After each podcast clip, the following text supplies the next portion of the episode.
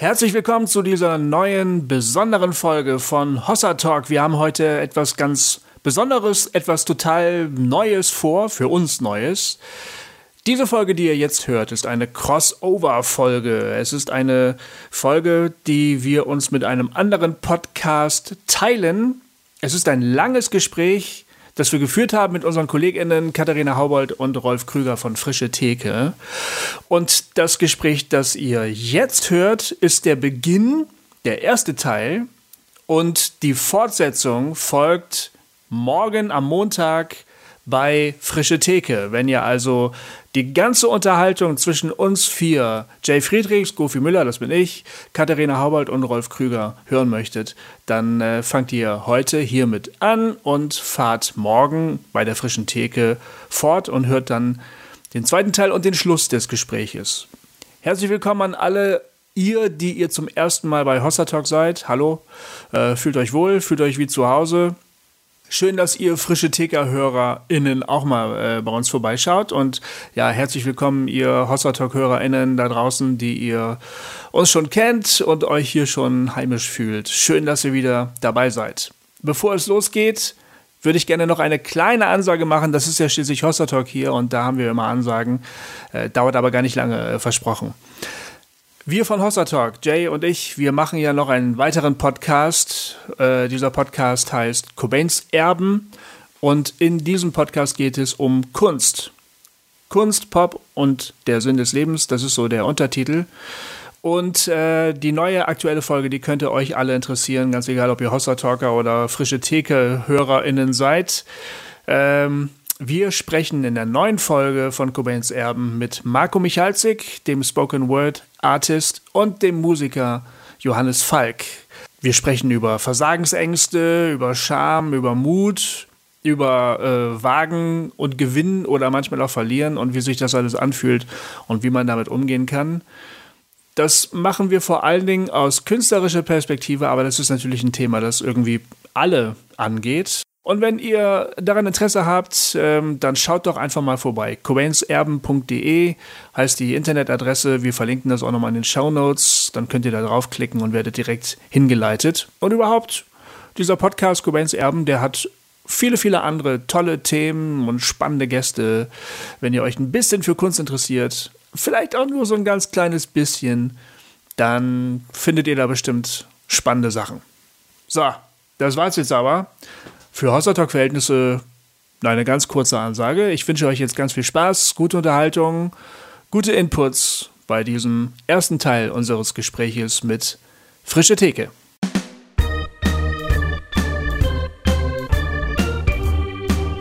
Rein? Rein. Oh, das ist Slamche. So, das äh, wäre jetzt eigentlich auch schön und für den Anfang von der Goofy Folge gewesen. erklären aber gut. die Welt. Ist doch schon der Anfang, oder? Oder so. Dann begrüße ich jetzt einfach mal, ich mache das, ich nehme das jetzt einfach in die Hand, lieber Goofy. äh, wenn ihr, ähm, genau, dann steigen wir, im- ach, das ist alles Quatsch. So, liebe HörerInnen, wir begrüßen euch zu einer ganz speziellen, besonderen Sonderfolge von Hossa Talk. Ja, wir begrüßen die FreundInnen von Hossa Talk und auch all die anderen, die uns nicht kennen. Und auch die FeindInnen begrüßen wir auch. Wir begrüßen alle, weil Hossa Talk liebt euch alle. das ist richtig. So ist es. Und auch wir wenn ihr Hossa Talk nicht liebt. ja, aber Hossa Talk liebt euch alle. Also vor allen Dingen Jay. Und wir begrüßen natürlich auch alle Leute, die normalerweise die frische Theke hören Richtig? Ja. und nun aus Versehen bei Hossa Talk hereingestolpert Die begrüßen sind. wir ganz herzlich. Ganz Ja, herzlich. wir haben heute nämlich, naja, quasi heute äh, Gäste und morgen sind wir dann Gäste. Äh, nämlich die wundervollen Kollegen von dem Podcast Frische Theke sind bei uns. Das ist die Katharina. Hallo. Und der Rolf. Hi. Und ähm, genau, und wir hatten uns überlegt, und das ist schon ein Plan, der schon relativ lange existiert und wo uns Corona dann relativ äh, oft einen Strich durch die Rechnung gemacht hat. Aber jetzt ist es so, wir sind zusammengekommen, wir sitzen uns Das ist gegenüber. unfassbar.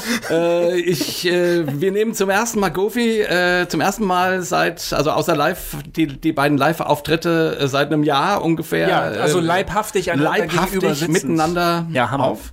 Ja. Und ähm, Die Idee ist folgende, wir nehmen diesen wundervollen Podcast auf und äh, teilen den in der Mitte und der erste Teil erscheint eben bei Hossa Talk und der nächste Teil tatsächlich morgen am Montag bei der Frische Theke.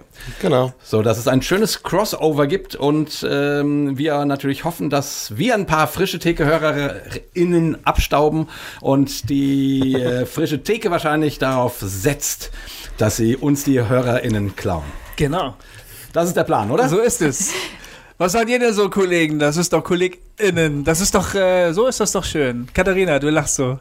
Ich finde es ich find's großartig. Ich dachte gerade auch, man müsste von Prä-Corona sprechen, so wie man auch von. Prä-Existenz spricht. Ja, richtig. Das stimmt, Die. Idee ist von Prä-Corona. Ja. Genau, natürlich wollen wir in eurem Ruhm segeln und Anteil haben. Ja. Das ist der einzige Grund, warum wir da sind. Gut, ja, das kriegen wir hin, glaube Ja, ja, ich. natürlich.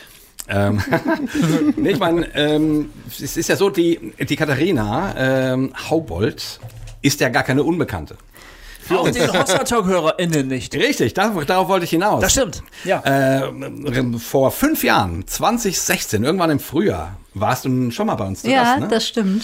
äh, die, Hast du nachgeschaut, dass du das so in der Jahr so Nee, genau wir haben das kennst, vorhin oder? noch mal so- Habt ihr, habt ihr Wir haben das-? Ja, nee, ich, wir können einmal gucken, die, wie viel das war. Es war Ja, nämlich, ich glaube, noch vor der 50. Folge. ja, ja, ja, es war noch vor der 50. Also, das war ja eigentlich im, so in der Frühzeit von Hossa, Genau. könnte man sagen. Und die Folge hatte, glaube ich, den Titel Was glaubt ihr eigentlich noch? Oder Ja. so. Ja. Und, die, äh, und die Katharina hat uns damals interviewt darüber, was, äh, was wir eigentlich noch glauben. Also das war, und ich weiß, das war ein schönes Gespräch, ähm, habe ich eine gute Erinnerung. Auf jeden Fall. Folge 38. Seht ihr, also alte Hossatag-HörerInnen Hossertag.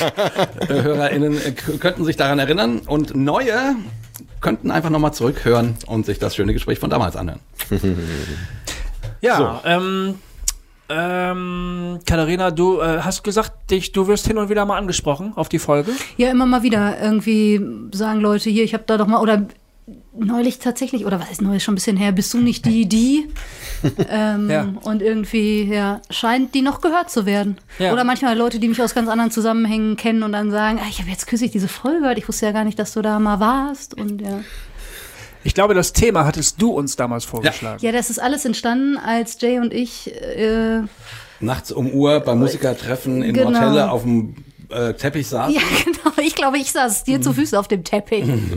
Und du hast gesagt, und du hast mich auf, auf Hossa Talk angesprochen und gesagt, ah, ich würde ja super gerne euch mal ein paar Fragen stellen. Ja, ich glaube genau. Ich, also ich habe Hossa Talk echt äh, viel gehört und ich, also so viel man das bis dahin konnte, irgendwie halt 37 Folgen lang oder wann auch immer das Gespräch Du vorher hast war. jede Folge gehört. Ich glaube, ja, also bis heute nicht. Es gibt auch welche, die ich nicht gehört habe, aber da gerade habe ich, glaube ich, wirklich jede gehört. Und ähm, habe zwischenzeitlich gedacht, oh, ihr redet so viel über das, was ihr nicht mehr wollt und nicht mehr glaubt und was nicht mehr geht. Und irgendwann dachte ich, eigentlich fände ich es mal spannend zu fragen, was denn geht und wo ihr gerade unterwegs seid. Und dann hast du, glaube ich, aus der Not eine Tugend gemacht. Und habe gedacht, ja, äh, fantastische Idee. Du kommst in den Talk. ja, genau. das- Und dann zack. machen wir das dort on air. Ein bisschen quasi. versuchen wir das hier heute auch. Also mehr so positiv in die Zukunft zu denken, würde ich sagen, Rolf, oder? Oh. Ich habe euch vorhin nur spontan so ein paar äh, Themen geschickt, die uns interessieren. Ja. Ne, rund um Kirche, wozu braucht es das überhaupt noch? Was ist Gemeinde? Wie kann Gemeinde sein? Das ist schon auch Ausblick, aber vielleicht auch Rückblick, wie auch immer. Also Bestandsaufnahme eher. Ja, Bestandsaufnahme ist ja. So, Und vielleicht ne? für alle, die unseren Podcast nicht kennen, wir beschäftigen uns mit Fragen rund um, wie kann die Kirche von heute und morgen mit frischen Ideen versorgt werden, was ist inspirierend. Und ähm, ich bin mir Deswegen sehr auch der sicher. Titel Frische Theke. Aha, das heißt nämlich frische Theke, erlesen Ideen für die Kirche von morgen. Ja. Und so haben wir immer im Angebot ähm, Ideen und Inspirationen von Also so unterschiedlichen zwei Menschen. Pfund Tadel oder so. Ja, zum Beispiel. Genau. Dann nehmen wir, also wir rechnen eher, also in unserer Theke handelt man eher in Kneif uns jetzt den Minuten. Kommentar. Äh, re- rechnet man eher in Minuten, aber im Intro, äh, genau, kommt dann immer, da nehme ich doch mal so 60 Minuten von. Eigentlich fast immer 60. Ja, wir, Wir genau. runden das. Ihr rundet. Wir machen das wie bei. Wie an der wir, frische Theke. Wir sind nicht so gut wie bei Edeka. Die machen das ja so richtig auf den Gramm genau, ne? In der Werbung. In der Werbung. Aber vielleicht sagt ihr uns trotzdem noch mal ein- kurz ein paar Takte zu euch persönlich, äh, falls unsere HörerInnen äh, Frische Theke nicht kennen und euch damit auch noch nicht kennen, dass die zumindest irgendwie ein Bild von euch haben. Also Jens first. Was? Oh, also Rolf.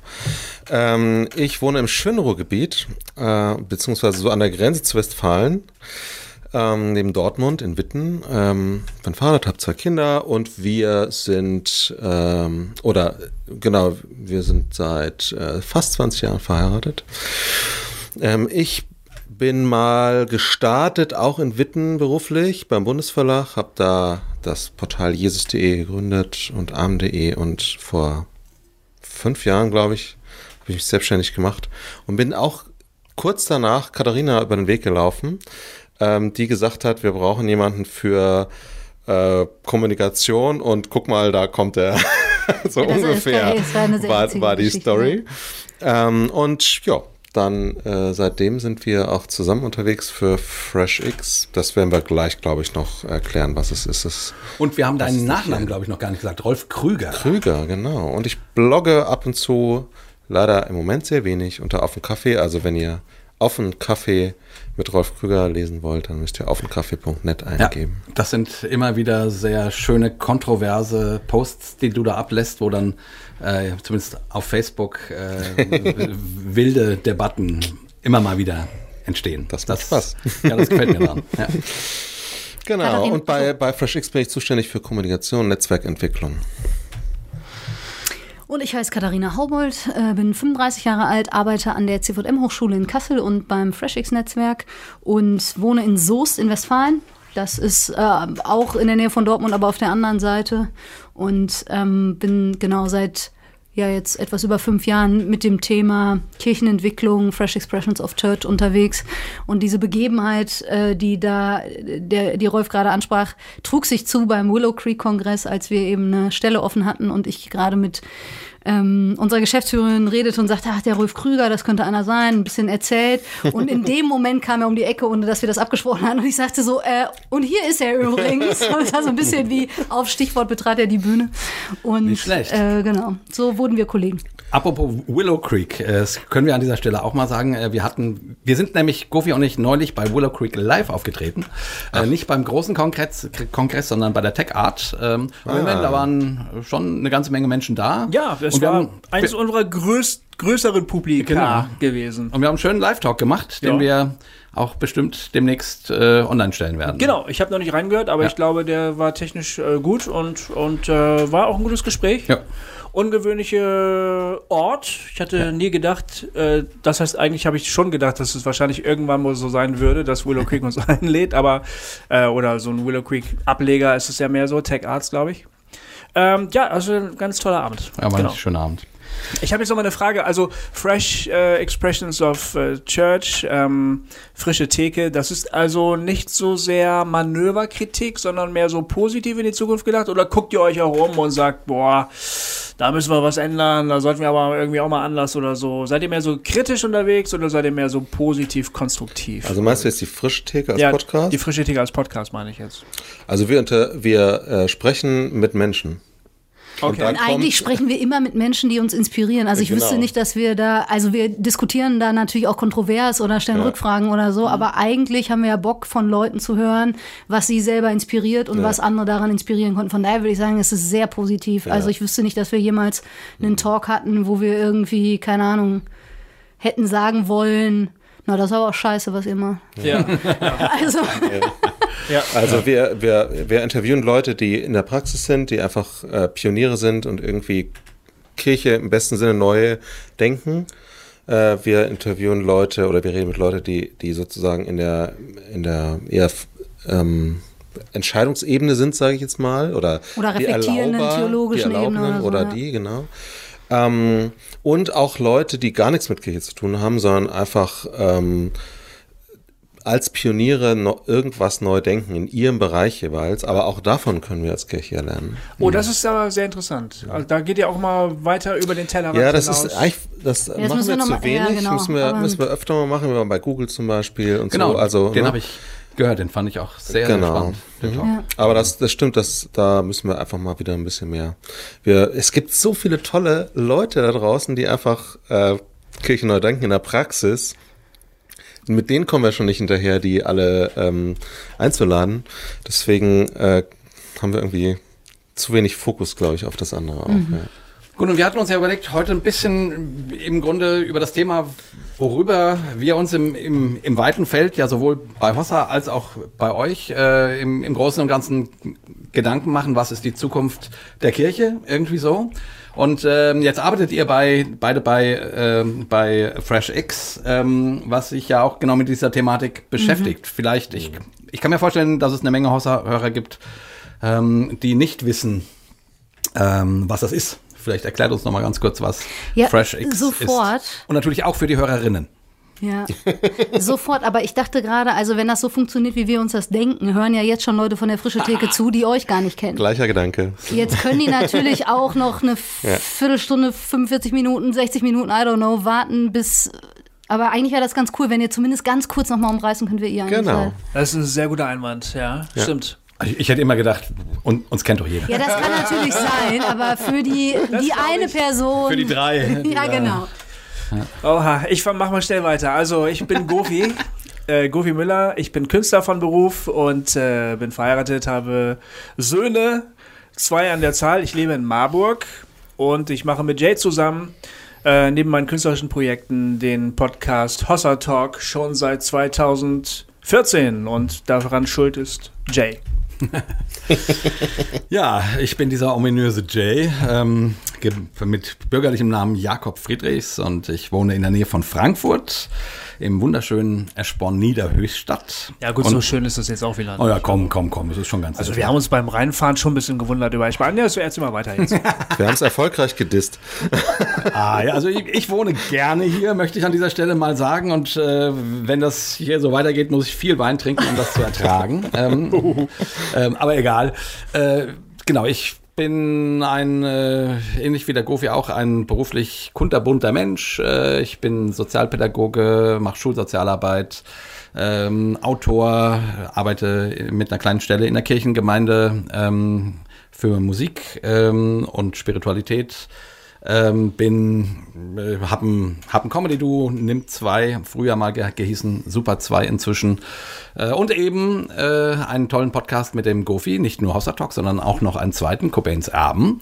Und ähm, ja, ansonsten, was man halt noch so macht, ähm um sein, seine Zeit rumzubringen. ich, äh, ich, gucke viele Filme und viele Serien. man könnte dich als Junkie bezeichnen. Ja, auf jeden Fall. Hm. Also ich, äh, ich, ich kenne nicht viele Menschen, die so viel äh, in, in, in dieser filmischen Welt leben wie ich. Also bin da schon sehr, sehr affin. Cool. Ja. So, Jetzt darfst Dann du, glaube ich, mal springe erzählen, zurück was zu der Frage, Fresh was ist. Fresh X what ist. What the fuck is Fresh X? Ja, and what the fuck happened to Ken Jebsen, um einen anderen großartigen, großartigen Podcast zu nennen. Podcast. Ja. Hast du auch? Äh, ja, auch ja, ja, ja, fantastisch. also äh, Fresh Expressions of Church im ganzen Titel in Deutsch ist es irgendwann auf Fresh X gekürzt worden. Ähm, also wörtlich übersetzt würde man ja von frischen Ausdrucksformen von Kirche reden, aber wir sagen auch gerne ergänzende äh, Ausdrucksformen von Kirche, weil frisch häufig irgendwie so abwertend klingt, als wäre das, was es sonst so gibt, alt und abgestanden oder so. Und das ist eigentlich gar nicht so sehr der Fokus, sondern ähm, der Fokus bei der, man müsste eigentlich sagen, der Entdeckung von Fresh Expressions of Church ähm, um die Jahrtausendwende in England war, dass ähm, die anglikanische Kirche mit der methodistischen festgestellt hat, wir leiden als Gesamtkirche unter einer massiven Relevanzkrise es gibt aber auch ähm, irgendwie kleine Pflänzchen, Aufbrüche, wachsende Formen von christlicher Gemeinschaft, die wir bisher vielleicht gar nicht auf dem Radar hatten oder die ganz anders aussehen als das, was wir bisher Kirche genannt haben. Und dann ist denen, wie ich finde, irgendwie ein Kunstgriff gelungen, weil sie aus dem Ordinationsversprechen oder der Ordinations Ordinationsgelübde, was man als anglikanischer Priester, Geistlicher ähm, ablegt. Da gibt es äh, so einen Absatz, wo man heißt, äh, dass sie sich verpflichten, jetzt auf Englisch, to proclaim ähm, the gospel afresh to each generation. Und an dieses afresh ist quasi Fresh Expressions angelehnt worden, um zu sagen, wir sind ganz verwurzelt in der Tradition. Und es das heißt auch nicht, dass äh, nicht, dass, also Sachen irgendwie anders weitergehen können, wie sie bisher waren. Aber die äh, Gesellschaft hat sich so krass ausdifferenziert, dass die Formen von Kirche, die wir haben, eigentlich nicht vielfältig genug sind, um das irgendwie abzubilden und genug Möglichkeiten für Leute in ihrer Diversität bieten, da irgendwie heimisch zu werden. Und ähm, daraufhin gab es unterschiedliche äh, Bestrebungen und dann tatsächlich auch die Umsetzung, dass in der Struktur Platz gemacht wurde für ergänzende Formen von Kirche, manchmal auf parochialer Ebene, also das heißt die Kirche, ähm, die quasi organisiert ist in, ja, ich sag mal fast in England territorial aufgeteilt, dass auf dem Territorium, wo mal klar war, hier gibt's ja schon eine Kirche, also das ist ja in Deutschland auch so, wenn man irgendwie zumindest landeskirchlich oder katholisch denkt, gibt es ja kein Fleckchen in diesem Land, der nicht schon zu irgendeiner Kirchengemeinde gehört. Und das sorgt natürlich manchmal auch für Stunk, wenn dann andere sagen, naja, wir machen hier jetzt auch Kirche, weil vielleicht die, die da sind, sagen, hey, Moment mal, ist doch quasi hier unser Job und unser Gebiet. Und da in eine Haltung hineinzukommen, zu sagen, nein, wir wollen miteinander und äh, in, in dem Bestreben eben in all der Unterschiedlichkeit äh, für in England heißt es immer to be church uh, with them and among them und für jede und jeden in Großbritannien. Und das ist eine große Aufgabe, dafür kannst du eigentlich nicht vielfältig genug sein. Und dann gab es Menschen in Deutschland, die gesagt haben, das ist doch irgendwie eine spannende Idee, gerade auch die Haltung dahinter. Und wenn man die zusammenfassen würde, würde ich sagen, Kirche von ihrer Sendung her zu denken und zu definieren und dann auch zu leben. Also die Sendung Gottes in die Welt hinein. Aber es ist jetzt keine, also nicht die evangelische Kirche oder die Baptisten, sondern es ist wie, wie, wie sehr ökumenisch von Anfang an mhm. aufgestellt gewesen. Also es geht nicht darum, eine bestimmte Kirche zu, zu featuren, so, sondern ja, nee, null, sondern also ich finde es ganz stark getragen auch von so einem Reich Gottes Gedanken, das größer ist als eine Denomination, aber was sich hoffentlich ja in jeder, oder was heißt hoffentlich, in meinem Verständnis in jeder Denomination auch widerspiegelt. Und die, also wir haben äh, unsere Anstellung ja bei einem EV und in diesem EV sind zum Beispiel Landeskirchen, Bistümer, Freikirchen, ähm, freie Werke Mitglied, die eben sagen, wir teilen diese Vision ähm, und wir wünschen uns das für unsere eigene Tradition eben auch. Und äh, deshalb arbeiten wir hier zusammen. Und wir glauben, dass wir ganz viel voneinander lernen können. Und das kommt natürlich noch da, dazu, wenn man Kirche stark von den Menschen her denkt, muss man natürlich sagen, für die meisten Leute, die nicht zur Kirche gehen, spielen Denominationen eine sehr untergeordnete Rolle. Ja. Da gehört aber eine gewisse Größe dazu. Äh, du hast es ein bisschen angesprochen. Ähm, es gibt ja überall so diese, wie heißt das, parochialen Parochien, Parochie. Genau. Parochien-Zuständigkeiten. Ja. Ähm, ähm, und ich äh, stelle mir vor, so ein Pfarrer, so eine Pfarrerin, die da so ihre Arbeit machen, die werden dann vielleicht überrascht mit so einer ganz äh, tollen neuen Arbeit. Und die finden das dann vielleicht im ersten Moment überhaupt nicht so cool. Dass da, sind die Engländer da ein bisschen cooler als die Deutschen? Oder, oder, äh, oder wie, wie, wie erlebt ihr das? Da gibt es da gewisse Spannungen, die da manchmal ein bisschen auftauchen? Ein Kollege aus England, der die Bewegung sehr mitgeprägt hat, sagt auf solche Fragen immer, it depends.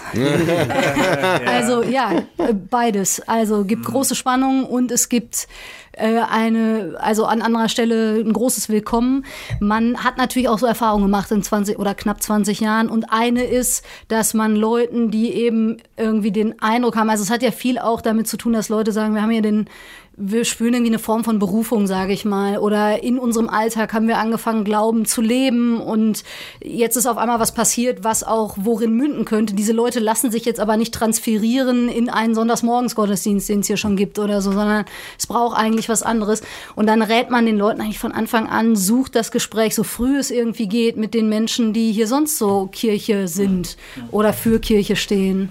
Und was macht, also ist dann FreshX ein Beratungsangebot oder, oder was macht FreshX? nee, FreshX ist die, also wie du vorhin auch richtig sagst, die Entdeckung eigentlich, dass es, äh, dass es Menschen gibt, die ähm, Kirche in ihrem, in dem Kontext der Menschen denken. Also nicht sagen, okay, wir haben hier eine Gemeinde, kommt bitte, sondern die sagen, äh, hier gibt es, äh, was weiß ich, einen Menschen, die sich rund um das Thema Garten ver, ver, äh, versammeln, weil es irgendwie ein Kleingartenverein ist. Und eigentlich muss Kirche dahin und Kirche da sein. Und ich bin Mitglied bei den Kleingärtnern, also mache ich, lebe ich da Kirche und baue da was auf. Mhm. Und das ist. Ähm, ja, und schleppen die dann da einen Altar hin nein, und nein, nein, kommen da im, im, im, im Talar und man dann da taufen. Obwohl, ich weiß nicht, wie es bei den Engländern äh, ist. It depends.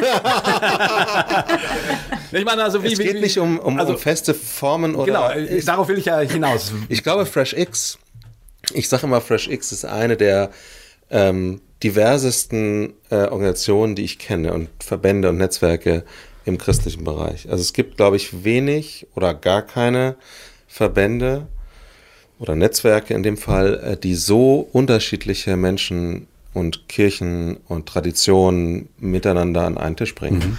Mhm. Ja, da gibt's Leute, die total traditionell sind und mit äh, und ohne Talar geht gar nichts. Und da gibt's Leute, die haben noch nie ein Talar aus der Nähe auch nur gesehen, geschweige denn angehabt. Und trotzdem sprechen die miteinander. Die haben auch völlig unterschiedliche äh, Theologien teilweise und völlig unterschiedliche Traditionen, wie sie ihren Glauben ähm, leben. Ne? Also zwischen so einem katholischen Bistum und äh, keine Ahnung, irgendeiner Freikirche äh, ist, ist allein wie der Gottesdienst aussieht, sind Welten. Ne? Äh, und trotzdem kann man miteinander sprechen, miteinander leben, miteinander arbeiten. Und das ist, finde ich, das Faszin fast das Faszinierendste an FreshX. Könnt ihr ein, zwei Beispiele nennen? So arbeiten die euch direkt einfallen, so wo ihr sagt, oh, das könnte man mal kurz schildern. Also ein Beispiel, was wahrscheinlich in Deutschland auch schon relativ bekannt ist, sind zum Beispiel die Beimeister in Köln. Oh ja. Ähm, die in eine, also im Rahmen einer evangelischen Landeskirche in einem bestimmten Fädel, wie man in äh, Köln sagt. Da bin ich schon zweimal aufgetreten. Uh, ja, yeah. siehst du, dann kannst du das auch alles erzählen. Ja, Nein, kann ich nicht. mach, mach du das. ja, liebe Grüße an dieser Stelle an die Leute von den Beimeistern, ähm, die eben in einem Prozess des Hinhörens und des Wahrnehmens in diesem Kontext, in, in diesem konkreten Stadtteil, sich überlegt haben, wie können wir hier eigentlich mit den Menschen, die hier sonst so wohnen, ähm, in, in Kontakt treten. Und dann in einem Prozess des des, des Hinhörens und überlegen, was sind eigentlich die Bedürfnisse, die es hier gibt. Welche Rolle kann Kirche, in Anführungsstrichen erstmal, wenn man Kirche sagt, hat man ja häufig schon so Bilder im Kopf, die muss man da jetzt erstmal so hinter sich lassen. So was kann hier passieren. Und dann sind Beziehungen gewachsen. Es mündete irgendwann darin, ein Ladenlokal anzumieten. Es sind unterschiedliche Formen und Formate entstanden, aber sehr, und jetzt, äh, falls ihr Beimeister zuhört, müsst ihr mal sagen, ich, ich rede ja jetzt auch über ein Projekt, was ich selber nicht mitgestaltet habe, sondern aus äh, der Ferne und ein bisschen auch aus der Nähe kenne. Äh, also korrigiert mich, wenn ich irgendwas Falsches erzähle. Aber ähm, wo, zum, genau, wo zum Beispiel der Grundsatz eigentlich herrscht, wenn hier Menschen hinkommen. Also ich war selber irgendwann mal da, die haben äh, manchmal in der Woche so Coworking.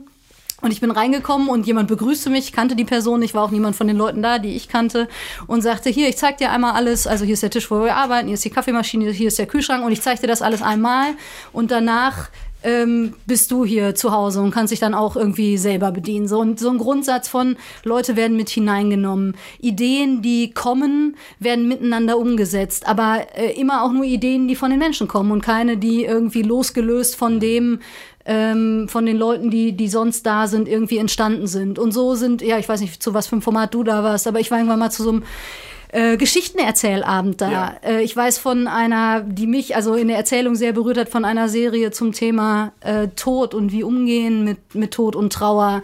Und es kam aber eben alles aus, äh, aus den Bedürfnissen sozusagen der Leute, die gesagt haben, das ist das, was uns gerade interessiert. Also ich habe eine Konzertlesung gemacht einmal und ich glaube, ich habe eine reine Lesung, nee, ich habe zwei Konzertlesungen gemacht. Das eine mal mit, mit anderen Musikern, äh, Freunden von mir und ähm, das, das einmal nur mit Ukulele und Gedichten und so.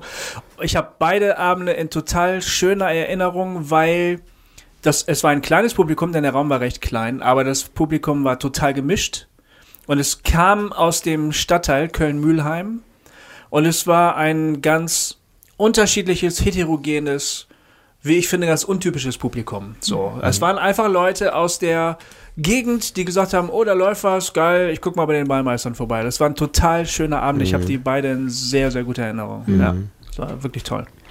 Ja. Dann gibt es vielleicht so als zweites Beispiel, könnte man fast so ein bisschen auch als ähm, Gruppe von, von Fresh Expressions äh, nennen, die ähm, in zum Beispiel Plattenbaugebieten unterwegs sind mhm. und die eben sagen, die meisten Kirchengemeinden, die es gibt, äh, das ist so, da sind Welten zwischen den Formen und der Sprache und den Interessen und so weiter und den Menschen, die hier leben. Wenn hier nicht Kirche hingeht und jetzt theologisch würde ich von Inkarnation sprechen, also neu Mensch wird und Nachbar wird und äh, so wie Jesus in die Nachbarschaft zieht. So. Hier so Polylux. Ja. Polylux zum Beispiel, Wollte Neubrandenburg. kennt- Genau. Ja, Ja. Polylux, super. Genau. Haben wir eine Folge mit, ne? Ja, liebe dann- Leute, wenn ihr mal euch durch den Backkatalog hören wollt von Hossa äh, Macht was Schönes. Heißt Ich sehe schon, Macht was nehmt, Schönes. nehmt euch die nächsten zwei Wochen frei. Es ist ein wirklich tolles Gespräch mit Ralf Ja. Neumann, der uns ein bisschen Polylux erklärt und Geschichten erzählt Ja. aus dem, was sie da erleben. Ja, die machen da ja eine Wahnsinnsarbeit. Und das war ein Ja. wirklich tierisches Gespräch. Das ja. ist auch immer, äh, die, die, die tauchen hier immer so als blinde Passagiere ab und zu mal auf. Also wir erwähnen die, die gerne, weil wir äh, wirklich das Gefühl haben, dass die äh, viel von dem, was wir am Reich Gottes schön finden und wichtig und äh, auch für die Welt wichtig finden, dort äh, versuchen umzusetzen. Genau, also wir reden hier drüber und Genau. die machen es dann. Und die machen es. Ja, Genau. das ist wirklich toll. Ja. Genau. Genau, und da gibt's tatsächlich noch viele andere, die ähm, ähnlich, äh, also genau aus dieser Idee hinaus, und das sieht dann heraus, das sieht dann nicht alles identisch aus, aber der Grundgedanke eben von, wir gehen nicht hierhin, um diese Leute abzuholen und irgendwo mit hinzunehmen. Und das ist auch kein, keine Grundidee von, wir füllen unseren Sonntagsmorgensgottesdienst wieder so auf, dass wir sagen, juhura, die alten goldenen Zeiten sind zurück oder so, sondern wir sind so offen, dass wir sagen, wir wissen gar nicht, wie Kirche sich hier eignen wird, sondern wir gehen davon aus, erstens, dass Gott in der Welt ist und ähm, immer schon vor uns da ist und auch wir den neu entdecken. Und wie sich das dann äh, konkretisiert, das können wir im Vorhinein gar nicht wissen, sondern das lernen wir neu mit den Menschen zusammen, ähm, aneinander, miteinander, voneinander. Und FreshX ist, ist, so, ist so eine Art Dachverband? Oder? Genau, also jetzt, das ist wirklich schwierig und ich weiß manchmal auch nicht, ob das so clever ist. Aber man muss eigentlich verschiedene Ebenen unterscheiden. Der Begriff Fresh Expression of Church ist quasi entstanden, wirklich als Bezeichnung einer konkreten Initiative äh, vor Ort, sage ich mal, oder meinetwegen auch digital. Also es kommt ja auf den Kontext an. Das heißt, man spricht von a Fresh Ex- Expression, also eine Fresh Expression, eine Fresh X und meint damit die Beimeister, meint damit Polylux, wobei da auch immer die Frage ist, benutzen die Leute diesen Begriff für sich selber überhaupt? Das ist ja jetzt auch ein bisschen übergriffig, irgendwie zu sagen, hier, ich finde, ihr macht ungefähr das, was wir wollen, wir nennen das jetzt mal so. ähm, das müssen die Leute dann schon auch selber wollen, aber ich glaube, wenn man anfängt, sich über die Grundideen und Haltungen zu unterhalten, dann wird man viele Gemeinsamkeiten finden. So, aber bei Polylux wüsste ich zum Beispiel gar nicht, ob die mit dem Begriff FreshX äh, irgendwie arbeiten oder so. Vermute aber, dass sie sich dem auch irgendwie verbunden fühlen. So. Wobei jetzt zum Beispiel der Jonte Schlagner Ja. äh, in Iserlohn. Polylux gewesen, mittlerweile in Iserlohn, eben mittlerweile auch eine Kolumne schreibt für genau Uns. die Webseite so. So, jetzt, das ist die eine Ja, Ebene. stimmt, die der Name Jonte ist mir untergekommen beim Ja. Lesen der Rundbriefe von Ja. Polylux. Stimmt, ja. Das heißt, so begann das. Dann gab es in Deutschland einen runden Tisch, Fresh Expression. Da sind unterschiedliche Werke, Kirchen und so weiter zusammengekommen und haben irgendwann dann gesagt, wäre es nicht gut, wir würden dem auch irgendwie eine Form geben und haben sich eben FreshX Netzwerk e.V. dann also mit der Vereinsgründung genannt. Das heißt, wenn wir häufig verkürzt von FreshX reden, dann meinen wir häufig das Netzwerk, was einfach sich um eine Grundidee zusammentrifft und austauscht und versucht sich zu inspirieren und diese Haltung eben miteinander einzuüben und auch bekannt zu machen. Ähm, wobei bekannt machen auch so klingt, als wäre das was Neues. Ich würde ja sagen, es ist eher eine Wiederentdeckung auch von einem sehr grundsätzlichen Gedanken. Also, Aber ist das quasi so, wenn man jetzt, äh, keine Ahnung, irgend, irgendwelche Hörer von uns machen irgendwo irgendwas Tolles, so, wo, wo sie sagen, das ist für uns Reich Gottes, dann könnte man sich an FreshX wenden und sagen, hey, äh, Uns wir, gibt's. uns gibt's, äh, äh, interessiert euch das oder wie können wir uns austauschen, vernetzen Ja, ja. oder so, um ins Gespräch zu kommen, um, keine Ahnung, gegen, gegenseitig voneinander zu profitieren. ja, genau, so verstehen wir uns. Ja, ganz genau. Das ist die Aufgabe des Netzwerks. Ja, wir haben auf der Webseite eine äh, Möglichkeit, sich zum Beispiel auch einzutragen auf so eine Landkarte, um Leuten, die dann äh, vielleicht das mal suchen und genauso wie du, Gofi, fragen, ja, jetzt mach mal ein konkretes Beispiel, die dann vielleicht da durchgehen können, also www.freshexpressions.de. Ähm, vernetzen und dann findet man da Orte und da, also das können wir ja nicht machen, dass konkrete Initiativen vor Ort sagen, ja Mensch, dem, dem fühlen wir uns verbunden und wir tragen uns da mal ein und vielleicht kontaktiert uns dann auch mal jemand und sagt hier, wir würden mal gern vorbeikommen oder habt ihr eine Idee oder so. Also das ist eine Sache, die wir machen. Dann versuchen wir ähm, gerade auch noch mal stärker um bestimmte Themen herum ähm, Vernetzungsangebote zu schaffen. Also was weiß ich, Zoom-Calls rund ums Thema ähm, FreshX in unternehmerischen Kontexten oder ähm, In muslimischen äh, Settings, also äh, Oder- Stadtteilen. ja, Gibt es das? Ja. Oder äh, auch ähm, zum Beispiel Diakonie ist gerade ganz, ganz stark, äh, also sind wir gerade ganz, ganz stark am Entdecken, auch in Zusammenarbeit mit MIDI. MIDI was ist wahrscheinlich auch wieder so ein Ding, was man erklären muss. Kannst du das? Weißt du, wie das heißt? Ausge ausgeschrieben? Die Arbeitsstelle, Arbeitsstelle für missionarische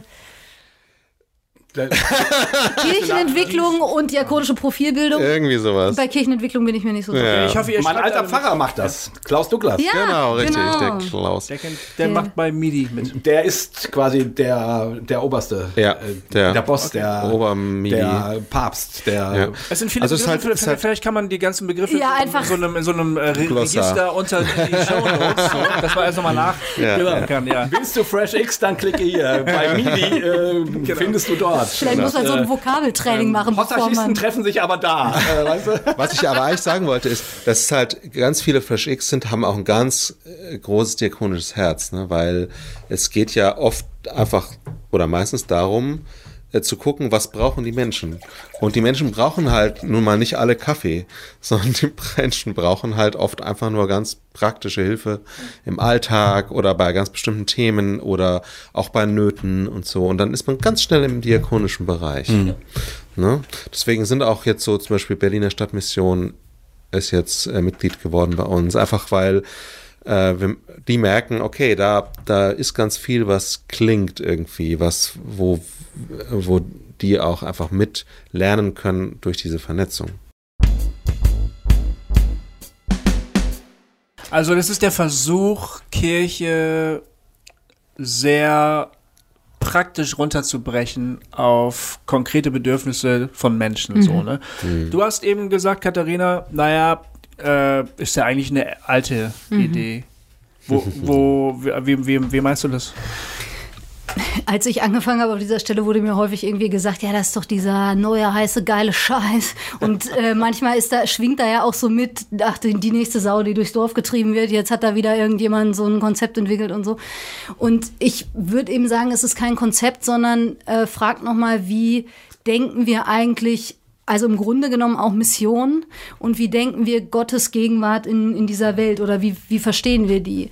Und ich würde eben sagen, indem Gott Mensch wird und äh, er sich selbst in diese Welt sendet, in eine konkrete Zeit, zu sehr konkreten Menschen, mit diesen Menschen unterwegs ist, ähm, und sich daraus dann natürlich viel entwickelt hat und jetzt an der Institution Kirche äh, ja auch nicht alles irgendwie schlecht ist oder so, würde ich aber sagen, an manchen Stellen ist diese Haltung verloren gegangen, sondern äh, es hat sich im Grunde genommen ein System etabliert, was auch sehr stark von sich aus denken konnte, weil es über Jahrhunderte im Grunde genommen irgendwie gesetzt war.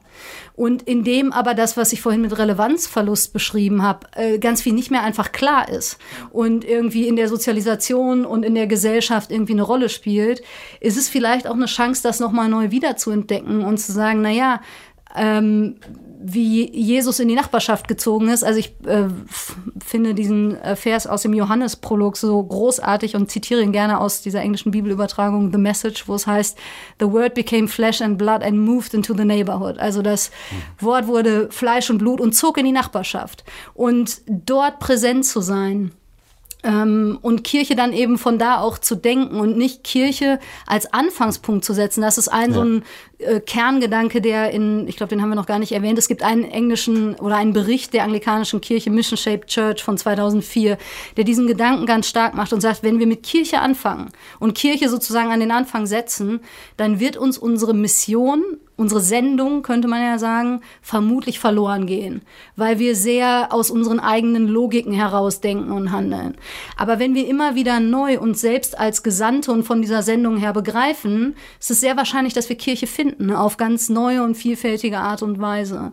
Und das würde ich sagen, ist also, da, das wäre auch vermessen zu sagen, dass es Anfang der 2000er irgendwie als Grundgedanke entstanden. Da wird man irgendwie die Tradition der iroschottischen Mönche und äh, von Paulus und durch die Jahrhunderte hinweg. Franziskaner haben genau, Grunde so. genau das gemacht. Ganz genau, völlig mit Füßen treten. Und das ist weder die erste und hoffentlich auch nicht die letzte einer solchen Bewegung.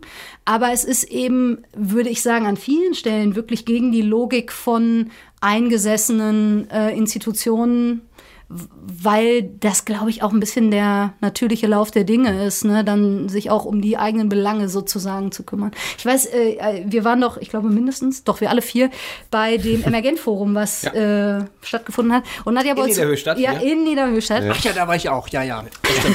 Und Nadja Bolz-Weber ja. hat in ihrer Predigt eine Sache gesagt, die ich häufig äh, schon zitiert habe. Und zwar hat sie gesagt, der Missionsbefehl oder wie auch immer man diese Worte von Jesus äh, nennen will, von geht hin und mache zu Jüngern, ist vielleicht zu einem kleinen Prozentsatz für diese Leute da draußen, wenn man sie so nennen will, äh, gesagt worden. Aber vielleicht ist die Bedeutung für die eigene Kirche viel entscheidender, weil das dafür sorgt, dass immer wieder Menschen hinzukommen, die immer wieder neu fragen, warum macht ihr das eigentlich so? Und was hat denn das auf sich? Und wieso genau? Was bedeutet das? Und immer wieder im Grunde genommen einen auf den Kern der Sache zurückwerfen. Und dann hat sie so ein bisschen, äh, wie ich fand, fast suffisant irgendwie angefügt. Naja, und mal ehrlich, wenn das nicht passiert, dann fängt man am dritten Tag an, sich über die Farbe des Gemeindehausteppichs zu streiten. Mhm. Und das, äh, it hit home irgendwie. Also das hat mich irgendwie sehr berührt, weil ich manche kirchlichen Diskussionen echt kenne, wo ich so denke, ja, für uns ist das relevant. Und uns beschäftigt das vielleicht auch aus nachvollziehbaren Gründen. Aber geht es da eigentlich wirklich drum? Ja. Cool. Das ist schön, ja. Ähm das ist super. Da denke ich, hat man jetzt ein bisschen so ein, so ein, so ein Bild und äh, ich finde, dass äh, das, also das äh, bildet jetzt schon ein bisschen auch das Thema, über das wir eigentlich heute miteinander quatschen wollen, ab, nämlich äh, Zukunft von Kirche. Wie stellen wir uns das vor? Was sehen wir an äh, Chancen? Was sehen wir an Problemen? Was äh, so, ne? Also ich meine, ihr, ihr habt da jetzt, äh, also wir haben über Hausertalk da einen gewissen Blick drauf. Ihr habt über die, die frische Theke da mit unzähligen vielen Menschen gesprochen. Ihr macht den Post Podcast jetzt seit zwei Jahren, gell? Ungefähr, ja. Ungefähr zwei Jahre, ne? Ja, ähm, ja ihr, ihr, hattet schon äh, hier ähm, Bedford Strom als Gast, ja? Ich meinte, als ich da Beide Bedfords. Falls sich jemand fragt, welchen wir meinen, es gibt einmal den also meine Kirchenpräsidenten. Genau, also. Heinrich Bedford Strom, ja. den Ratsvorsitzenden von der EKD-Synode ja. und äh, Jonas Bedford Strom, sein Sohn, mhm. der äh, beim, ich weiß gar nicht, wo jetzt WDR was? Ist der äh, nicht mehr beim Bayerischen Rundfunk? Na, wie, damals war er beim Bayerischen Rundfunk. So. Ich glaub, Wie dem auch sei, auf jeden Fall, als ich, äh, als ich gesehen habe, dass ihr hier mit dem, ähm, mit dem Ratsvorsitzenden der EKD sprecht, habe ich eigentlich gedacht, wow, das ist echt ein Kaliber. So, ne? Ich, den, den Talk habe ich auch gehört, weil der mich natürlich in, interessiert hat. So, ich bin ja evangelisch nun mal. So, und ich, Aber das zeigt ja auch ein bisschen, dass ihr mehr so ein Problem-Podcast seid für die evangelische Kirche, sag ich mal. Also die Probleme, die ihr besprecht. Also heute waren wir, die, haben wir schon einen katholischen, eine katholische Folge Oder die katholische Unsere 50 Freikirchen übrigens. können damit ja nicht gemeint sein. Das will ich nur sagen. Ach so, da Bei denen ist das alles anders. Die sind bei denen, oder? Ist das nicht so? Also, die sind doch dynamisch und wollen immer raus in die Welt oder so. Oder habe ich das falsch? Wobei, was ja nicht heißt, dass, äh, also ich will jetzt das gar nicht bewerten, aber wir haben im FreshX-Netzwerk auch Freikirchen, die Mitglied sind. Ja. Ja. Zum Beispiel der Bund. Ist auch nötig, ja, weil ja, das, wenn man das so defizitorientiert benennen will. Ja, ja, Hossa, kennst du Hossertalk? Ja. Hossertalk ist immer ein bisschen mehr so defizitorientiert. Ja, ich, ich meine, der Punkt ist doch der, wenn man mal ganz ehrlich ist, äh, wissen alle Christen in Deutschland, egal ob sie im ICF sind oder in der evangelischen Kirche, dass äh, dass die Hütte eben also, brennt. ja brennt, genau. Und zwar abbrennt. Also nicht brennt im Sinne von hier Box der Papst, sondern äh, die, die, Hütte, die Hütte brennt ab. So. Äh, und wir ja, wissen, dass natürlich. sozusagen die, die, die goldenen Zeiten der Kirche vorbei sind. So, ja, und das, was ich vorhin eigentlich sagen wollte, war, ne, wir Hausertalk, ihr einerseits mit FreshX und andererseits äh, mit der frischen Theke, habt da einen gewissen Blick drauf und ähm, ich habe mich darüber gefreut, sozusagen mal diese Blicke zusammenzuschmeißen und, und ein bisschen äh, Gedanken zu machen, was ist denn, was sehen wir kommen oder sehen, sehen wir nicht kommen? Was wäre wichtig? Was wäre gefährlich? Was wäre so? Also, mhm. so dieser ganze Themenbereich. Ich bin, ähm, ähm, also Hossertalk-HörerInnen wissen das, dass ich über dieses Thema immer wieder nachdenke und auch unsere Gäste auch immer wieder frage, was, wie, äh, was denkst du, was mit dem Christentum passieren wird? So, ne? Mhm. Ähm, weil mich diese Frage durchaus umtreibt und ähm, ist auch immer wieder zwischen Gofi und mir. Der Gofi ist da ja viel positiver, als er gerade getan hat. Ich bin äh, total positiv. Ja, ja. Ich bin nicht so positiv, was den Stand der Kirchen angeht. Ja, genau. Aber was die Zukunft des Christentums angeht, bin ich ziemlich positiv. Genau. Also, ich, da gibt es halt, äh, sehe ich auch einen gewissen ähm, graduellen Unterschied. Ja, genau. Ja, wobei auch da ja sogar die Frage ist, was meinen wir denn, wenn wir Kirche sagen? Genau. Also vollkommen richtig. Eigentlich wollte ich darauf darauf hinaus, ich piek's ja nur ein bisschen, aber wat, was meint ihr denn, wenn ihr Kirche sagt? Was meinst du denn, wenn du Kirche sagst? Was meinst du, wenn du Kirche sagst? Ich zeige hier in die Runde, wir haben kein Video. Ähm, was meinen wir denn, wenn wir Kirche sagen? Kirche ist traditionell ja Versammlung der Heiligen oder derjenigen, die irgendwie sich an Jesus Christus halten. Aber eigentlich ist Kirche natürlich, dass wenn wir das Wort sagen, meinen wir immer Institution. Das ist eigentlich, oder?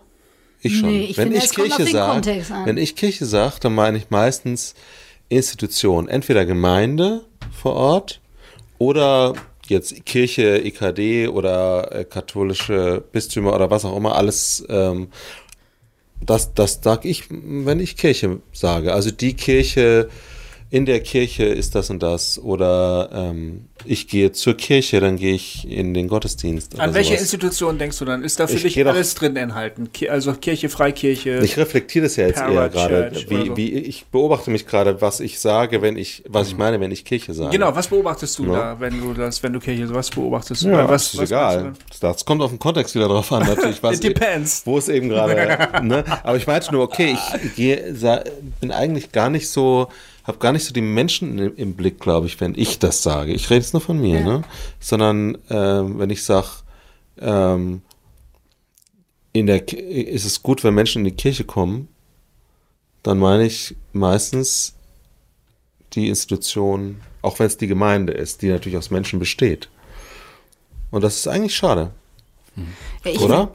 Was, was sagst du? Lass uns mal eine Runde machen. Mhm. Ach so, äh, ja. okay, wir machen eine Runde. Okay, ich habe ja versucht, mich mit der Frage raus. ja. Nee, nee, nee. Nein, ich so denke, das nicht. ich denke, für mich ist Kirche ein äh, Phänomen. Ein, ähm, ich denke, das mittlerweile nicht mehr institutionell, sondern als eine Gegebenheit. Etwas ist, etwas ist passiert. Kirche ist passiert. Mhm. So sehe ich das. Ähm, ich habe mich mal irgendwann kundig gemacht und meine mich zu erinnern, dass das Wort Kirche abgeleitet ist von dem griechischen Wort Kyriake, was dann Haus des Herrn bedeutet. Nix du gerade zustimmt oder sagst ja. du, wow, das ist ja ein spannender Gedanke? Auch nee, beides. okay. also Haus des Herrn, Kyrios, ne? Der, der ja. in, dem, in dem Wort Kirche ist das Wort Kyrios enthalten. Das ist der ein Herrschaftstitel, den die Christen der ersten Generation in ihrem mhm. Umfeld gefunden haben, der einfach da war, den haben die nicht erfunden. Aber der Cäsar war zum Beispiel ein Kyrios oder sehr hohe Herrschaften waren, war, war ein, konnte ein Kyrios sein, ich kenne den Plural nicht von Kyrios. Und die haben diesen Titel auf Jesus projiziert, haben damit sozusagen auch den Titel Kyrios unterlaufen. Das war ein subversiver mhm. Akt der, des ähm, Reframing, ne? Das war eine Form von Reframing, was sie gemacht haben. Und dann gehörte jeder, der zu diesem Kyrios gehört, zur Kyriake, zum, zur Kirche. Und das bedeutet, Kirche passiert und Kirche ähm, kann, finde ich, erstmal gar nichts dafür, dass es sie gibt, sondern sie ist einfach erstmal da. So, ne? Und wenn man ganz äh, strikt und streng ist, muss man sogar sagen, Kirche streckt ihre eigenen Grenzen nicht ab. Ähm, das hat sie natürlich in dem Lauf der Jahrhunderte und Jahrtausende versucht, immer wieder und tut es auch heute noch. Aber eigentlich ist das Haus des Herrn da, wo der Herr sagt, dass das Haus ist. So, da kann die Kirche erstmal nur Danke sagen, aber nicht wirklich was dafür, sozusagen. Und von daher ähm, finde ich das total spannend, den Begriff Kirche ganz, ganz weit zu denken und zu sagen, alle, die dazugehören, gehören dazu. Wer dann dazugehört, das ist natürlich die große Frage, über die man sich dann ganz viel streitet und immer wieder sehr doll und sehr blutig gestritten hat. Aber vom Grundgedanken äh, taugt mir der Begriff Kirche am ehesten und dann kann man nämlich da wirklich alles rein. Dann ist es gar kein Problem, Fresh Expressions of Church als Kirche zu bezeichnen. Und selbst wenn die nur an Plattenbau leben und noch nicht mal Kirche machen. Nur? Ne? Ja, ja, genau, nur, ne? also in Anführungszeichen. Also das, das habe ich mir in den letzten Jahren so ein bisschen angewöhnt, so Kirche zu denken. Und äh, vor allen Dingen eigentlich auch, weil es für mich persönlich eine gewisse Freiheit mitbringt. Ne? Denn man wird ja unter äh, auch mehr so frommen ChristInnen gefragt, na, zu welcher Kirche gehörst du denn so? Und äh, wenn du gerade zu keiner gehörst, ne, ist es immer so ein bisschen peinlich. Ja, gerade mal, mh, gar nicht so. Ach, nee, ach, ja, Mensch, ja. Und was machst du heute sonst noch so? Ne, dann bricht das Gespräch so ab, ne? Ist so leicht peinlich. Und ich habe aber irgendwann gemerkt, nein, ich gehöre selbstverständlich zur Kirche. Auch wenn ich nicht zu einer Ortskirche oder lokalen Kirche gehöre. Äh, deshalb habe ich mich von diesem institutionellen Begriff ein bisschen gelöst, aber selbstverständlich liegt das total nahe, Kirche institutionell zu denken. Ich bin in einer Kirche aufgewachsen. Ich bin, ich will nicht sagen, ich bin in einer Kirche gezeugt worden, das würde zu weit gehen, aber ich Ach, bin das da. wäre schon denkbar, oder? Das wäre auch denkbar, aber so wie ich meine Eltern einschätze, wohl doch eher nicht. Aber ich bin da ganz bestimmt aufgewachsen, von ganz, ganz klein auf, mit Windel und alles. Ja. Von daher kenne ich Kirche ursprünglich so, ja, also ein Gebäude. Für dich ist das also synonym mit Christsein. Ähm, genau, und ich bin mittlerweile so eifersöhnerisch drauf, dass ich sagen würde, ich würde es vielleicht sogar noch weiterdenken als über die Gre- Grenzen des Christentums hinaus. Äh, ich finde den Gedanken zumindest wahnsinnig sexy und mag das sehr. Kämpfe da aber noch mit meiner eigenen Theologie. Aber äh, mehr und mehr habe ich das Gefühl. Du, du hast vorhin gesagt, äh, Katharina, wir gehen raus in die Welt und äh, entdecken, Gott ist schon lange da. Und ich habe zunehmend Probleme damit, mit dem Anspruch des Christentums fest äh, sagen zu können, wo Gott gerade ist und wo er gerade nicht ist. Ich glaube da nicht mehr daran, dass das irgendjemand sagen kann. Das kann nur Gott sagen. Und er ist eben an den unterschiedlichsten oder sie an den unterschiedlichsten, unterschiedlichsten verrückten Orten zu entdecken. Wie kann ich dann noch sagen, wo die Kirche anfängt und wo sie aufhört? Ich glaube nicht, dass ich das kann. Ich glaube nicht, dass irgendjemand das kann. Noch nicht mal Ulrich Pazzani. Äh, ich habe mich jetzt gerade gefragt, was wohl die gegenderte Form von Kyrios wäre. Kyriosin? Ja, das musst du schon griechisch machen, aber das kann, kann, kann Das, ich ja nicht. äh, ja, ich, ich habe mich nur, als du gerade immer diesen Kyrios Kyrie äh, so, vielleicht? immer Kyrios, Aber das- Kyrios, Aber die- ich gedacht, die Kirche oh ist ja Gott, oh eine- Gott, unsere- ein- wie, wie, wie, Kann man ja gar nicht wie würde man männlich. die Herren denn ähm, damit Kyria? rein, damit äh, Kyria wahrscheinlich, ja. Aber, aber so dass es so dass beides drin ist. Na, ist ja auch scheißegal, es war auch nur ein Scherz, aber Nein, war ein Scherz, genau. Genau, wie immer. Ähm, ich, ich sag mal so, für mich ist Kirche, mh, es gibt so dieses Wort, was ein bisschen, da schwingt ein bisschen mit, was, was Rolf gesagt hat, so das Ins- Institutionelle, so. Ähm, äh, aber das langweilt mich. Das langweilt mich. Äh, also ich, das ist halt auch da und es gibt's und darin kann man arbeiten, da kann man auch Dinge tun und andere Sachen werden einem schwer gemacht und so und so weiter fort, wie das halt immer bei solchen Sachen ist. Für mich persönlich ist Kirche, also wäre das gleichbedeutend mit dem Wort Reich Gottes.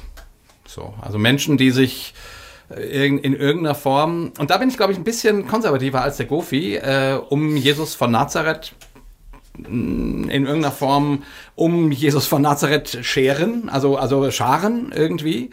Äh, und da sozusagen zumindest, das? Ah. Ja. zumindest sich orientieren an diesem, an diesem Jesus. So, ich bin dann, ich bin dann glaubensbekenntnismäßig relativ offen für, für viele Blicke auf diesen Jesus von, von Nazareth, aber das wäre für mich sozusagen der Punkt, wo ich sagen würde, das, das sollte schon sein, irgendwie. Damit meine ich nicht, dass es nicht an den, an den, an den ausfranzenden äh, Rändern äh, auch noch ganz andere Bewegungen geben kann und Inspirationen und man und so weiter. Ähm, aber tatsächlich dieses, also Jesus von Nazareth, der, äh, der, also der wäre für mich das Zentrum dessen, was Kirche ist. So eine Orientierung an dem. Also Menschen orientieren sich in irgendeiner Form an diesem ähm, an diesem Typen, an diesem Jesus. Ich will jetzt noch nicht mal sagen Gott, weil ich mir durchaus vorstellen kann, dass es Menschen gibt, die Jesus nicht für Gott halten äh, und die würden, die wären für mich nicht automatisch ausgeschlossen. So, also ich, ich will damit sagen äh, an Jesus von Nazareth. So, ähm, ähm, genau. Und dann, wie das, welche Form das hat, ist mir eigentlich relativ eh- schnuppe. Ich merke, da gibt's hilfreiche und es gibt äh, sehr äh, langweilige und es gibt sehr kaputtmachende und es gibt sehr äh, inspirierende und es, also es gibt ein, ein Riesenspektrum an Formen. Ähm, und die Frage ist dann, wer dann immer was hilft und was hilft nicht, was ähm, und auch an Theologien gibt es auch ein Riesenspektrum, so, sozusagen wie man das deutet, was man glaubt und wie man den Jesus von Nazareth deutet und so weiter, gibt es auch ein Riesenspektrum. Und auch hier stelle ich immer die Frage, was hilft und was inspiriert Menschen und was äh, so, ne? Ähm, ähm, genau. Und das wären für mich sozusagen, das schwingt für mich in dem Wort Kirche, beziehungsweise eigentlich Reich Gottes mit. Mhm. Ähm, ja, genau. Und noch der letzte Gedanke, wir sind es halt so gewohnt, in keine Ahnung, äh, in Gemeinschaften zu denken, die sich um den sonntäglichen Gottesdienst äh, organisieren. Und deswegen denken wir immer an Gottesdienste, wenn wir an Kirche denken. Ja. Und das finde ich auch ein bisschen doof. Ich ja. weiß aber ehrlich gesagt auch nicht so ganz genau, äh, wie, ob ich das anders machen könnte. Also theoretisch ja, Praktisch mache ich das aber genauso. Also, mhm. und irgendwie denke ich, ja, es, es, das macht ja Sinn. Also nichts gegen den Gottesdienst, so, ähm, hat ja seinen Punkt. Aber, also irgendwie, Jesus selber, klar, da heißt es, und er ging in die Synagoge und er, und er las aus der Schrift vor, aber das ist ein Punkt an, von, von 100. Also das, mhm. das ist nicht der Mittelpunkt seiner Mission irgendwie, von dem, was er da so macht, mhm. sondern der macht ganz andere Dinge, die, die, die, die anscheinend genauso wichtig sind. Äh, so, und das äh, wäre für mich irgendwie wichtig, Kirche äh, so wieder auf Herzensfüße zu stellen und nicht nur auf, mhm. auf etablierte. Mhm. So. Ja. Ich kann vielem zustimmen und will das nicht irgendwie wiederholen. Ähm, ein Aspekt, der mir sofort kam, also natürlich rede ich, wenn ich von Kirche spreche, häufig auch von den konkreten Ausdrucksformen das mag manchmal die Institution sein und manchmal die konkrete Ortsgemeinde sozusagen. Dann gibt es ja diese, äh, also jetzt eher kirchentheoretisch, dass man äh, sagt, das ist Organisation, Bewegung und Institution und all das ne, spiegelt sich dann auch wieder. Aber ich musste gerade, als du die Frage, Gofi, gestellt hast, vor allem nochmal ans apostolische Glaubensbekenntnis äh, denken, ähm, wo es im dritten Artikel ja heißt, ich glaube an den Heiligen Geist, die heilige christliche Kirche. Mhm. Und ähm, da gibt's ja, also ich weiß gar nicht, ob das strittig ist, aber heißt das eigentlich, also dieses an, gilt das eigentlich nur für den Heiligen Geist? Oder heißt es, ich glaube, also heißt es, ich glaube an die heilige christliche Kirche oder ich glaube die heilige christliche Kirche? Und ich glaube zweiteres. Mhm. Ähm, und glaube, dass Kirche auch eine geistliche Größe und Dimension ist, die über die konkrete Form hinausgeht. Vielleicht ist das das, Jay, was du mit Reich Gottes äh, beschrieben hast und was weiter ist und äh, sehr viel mehr umfasst als das, was man hier jetzt konkret sehen kann. Also äh, die Frage ist ja, hat Kirche auch eine himmlische Dimension oder ein, was, himmlisch, irdisch, ich will das gar nicht so strikt voneinander trennen, aber geht es über das hinaus, was wir hier überhaupt wahrnehmen und sehen können? Und ich würde sagen, ja, in meinem äh, Kirchenverständnis und äh, Kirchenbegriff. Und ähm, finde, dass sobald man über Institutionen und die konkrete Gemeinde spricht, ja häufig, das klang ja, fand ich jetzt in den Statements auch schon an, ganz schnell auch in so einem drinnen und draußen ist. Und mhm. wer gehört jetzt dazu und wer gehört nicht mehr dazu? Und bestimmen das eigentlich die Leute selber oder bestimmen das irgendwelche anderen? Und keine Ahnung, je nach Kirchenverständnis, das ist ja wirklich auch sehr unterschiedlich, je nach Denomination und was man sich so anguckt, ähm, hat das ja auch unterschiedliche Konsequenzen in, in den Theologien. So. Und ich musste gerade noch mal denken an dieses Bild ähm, vom Schafe hüten oder Rinder hüten oder was weiß ich, weiß gar nicht, was da gehütet wird, in Australien, was, glaube ich, Alan Hirsch und ähm, Michael Frost relativ häufig zitieren und sagen, naja, du hast in Australien kannst auch einen Zaun bauen, dann brauchst du aber einen großen Zaun. Ach so. Äh, du kannst aber auch ein Wasserloch in der Mitte graben und so dich um ein Zentrum herum versammeln. Und ich wünsche mir eigentlich und würde Kirche jetzt in, in der Reflexion auch so verstehen, zu sagen, ich ich hoffe, dass das da ist, wo eine Quelle ist mhm. und wo Leute sich um eine Quelle versammeln und man gar nicht von drinnen und draußen reden kann, sondern dass auch fluide äh, Prozesse sind. Ähm, und für mich ist diese Quelle Jesus von Nazareth. Mhm. Spannend wäre hier nochmal die Frage, geht das auch implizit? Also gibt es, also ist das nur da, wo Leute auch explizit von Jesus von Nazareth sprechen? Mhm. Oder gibt es sowas wie den anonymen Christus? Mhm. Ähm, und ich muss sagen, diese Idee finde ich sehr sexy. Ja. Äh, so aber, meinte ich das eigentlich. Ja. Genau. Ja. Was ich halt sagen wollte war, ähm, das ist, glaube ich, ein Punkt, Jay, an dem wir öfter mal nicht ganz einer Meinung sind. Mhm. Ich würde Kirche, ich würde, ich habe jetzt ja versucht zu sagen, wenn, wenn es dieses Haus des Herrn gibt und wenn es diesen Herrn gibt, kann eigentlich nur der Herr sagen, wer zum Haus gehört oder wer nicht. Mhm. Ne? Ja. Und das kann sich meiner Ansicht nach nicht an Glaubensbekenntnissen oder an Dogmen oder an Organisationsformen orientieren. Ähm, und ich glaube auch, dass es so etwas gibt wie sozusagen verborgene Gläubige, Glaubende oder so, was, uns verborgene, mir verborgene mhm. Menschen, die äh, dem Wasserloch ganz nah sind, ähm, ohne dass ich wusste, dass sie zur Herde gehören, um mal im Bild zu bleiben. Oder ohne dass sie es selber sogar ohne, dass so, be so beschreiben würden. Ja, ja. genau, richtig, ja. genau. Weil das glaube ich auch. Genau, weil es oft eben auch, finde ich, eine, eine, eine Frage der Sprache ist zum Beispiel, eben oft auch eine Frage der Form. Und wir haben ja eben schon gesagt, ähm, es gibt viele Menschen, die können diese Form überhaupt gar nicht verstehen, die können damit nichts anfangen. Die suchen aber möglicherweise dasselbe, auf ihre Art. Ähm, und ähm, ich empfinde das dann nicht als ich empfinde diesen Gedanken nicht als bedrohlich, sondern als befreiend. Ich kann nachvollziehen aus einem so, mehr so konservativen Mindset, dass man sagt, ach du Schande, dann kannst du ja gar nichts mehr unterscheiden. Was glaubst, alles löst sich auf. Alles löst sich auf. Was glaubst du dann überhaupt noch? Ne? Von Wenn euch habe ich in irgendeiner Folge den Begriff Strickpullover-Theorie gelernt. genau. ja. Du ziehst an einem Faden und am Ende, am Ende ist, ist, der, der Pulli weg. weg und, ja. und, du ja. stehst nackig da. genau. Genau. Und ohne schützenden Pulli. Ja. Und Wer braucht den Pullis heutzutage? Genau. Ich kann die Furcht nachvollziehen. Ich kann sie allerdings nicht mehr nachvollziehen, wenn derjenige, der diese Furcht äußert, glaubt, dass äh, Jesus immer noch alle Dinge in der Hand hält und genau weiß, was er tut. Also daher kommt mein Optimismus auch für das Christentum. Deshalb stimme ich zum Beispiel eben nicht in diese ähm, apokalyptischen Abschiedsgesänge ein, die sozusagen auch von konservativer Seite ähm, ähm so ähm, ne, aber, ah, ich will kein konkretes Beispiel nennen, aber ähm, ja. Aber das, das muss man ja, glaube ich, schon, äh, das muss man ja irgendwie äh, differenzieren. Also du, okay. es gibt ja apokalyptische Abgesänge an, äh, an, das, an die Bedeutung des christlichen Glaubens, an das Christentum. Das kommt oft von konservativer Seite, nach dem Motto, die Welt ist so liberal und böse und wir sind die keine Ahnung, verschwindende Minderheit. Dann gibt es die apokalyptischen Abgesänge auf die Kirche als Institution ne? Die halt einfach jeden, jedes Jahr neu sieht, okay, es sind schon wieder ganz schön viele Leute ausgetreten. Die sind, finde ich, relativ realistisch. Ja, und wir hatten erst neulich, äh, neulich gab es irgendwie, gab so einen EKD-Kreis von hochrangigen Theologen, ähm, wo auch sehr deutlich nochmal gesagt wurde, ähm, in zehn Jahren ist der Ofen aus. Hm. Also da, das wird irgendwann so, irgendwann kommt der Punkt, da kippt das und fällt in sich zusammen, weil die die Masse nicht mehr da ist. So, ne?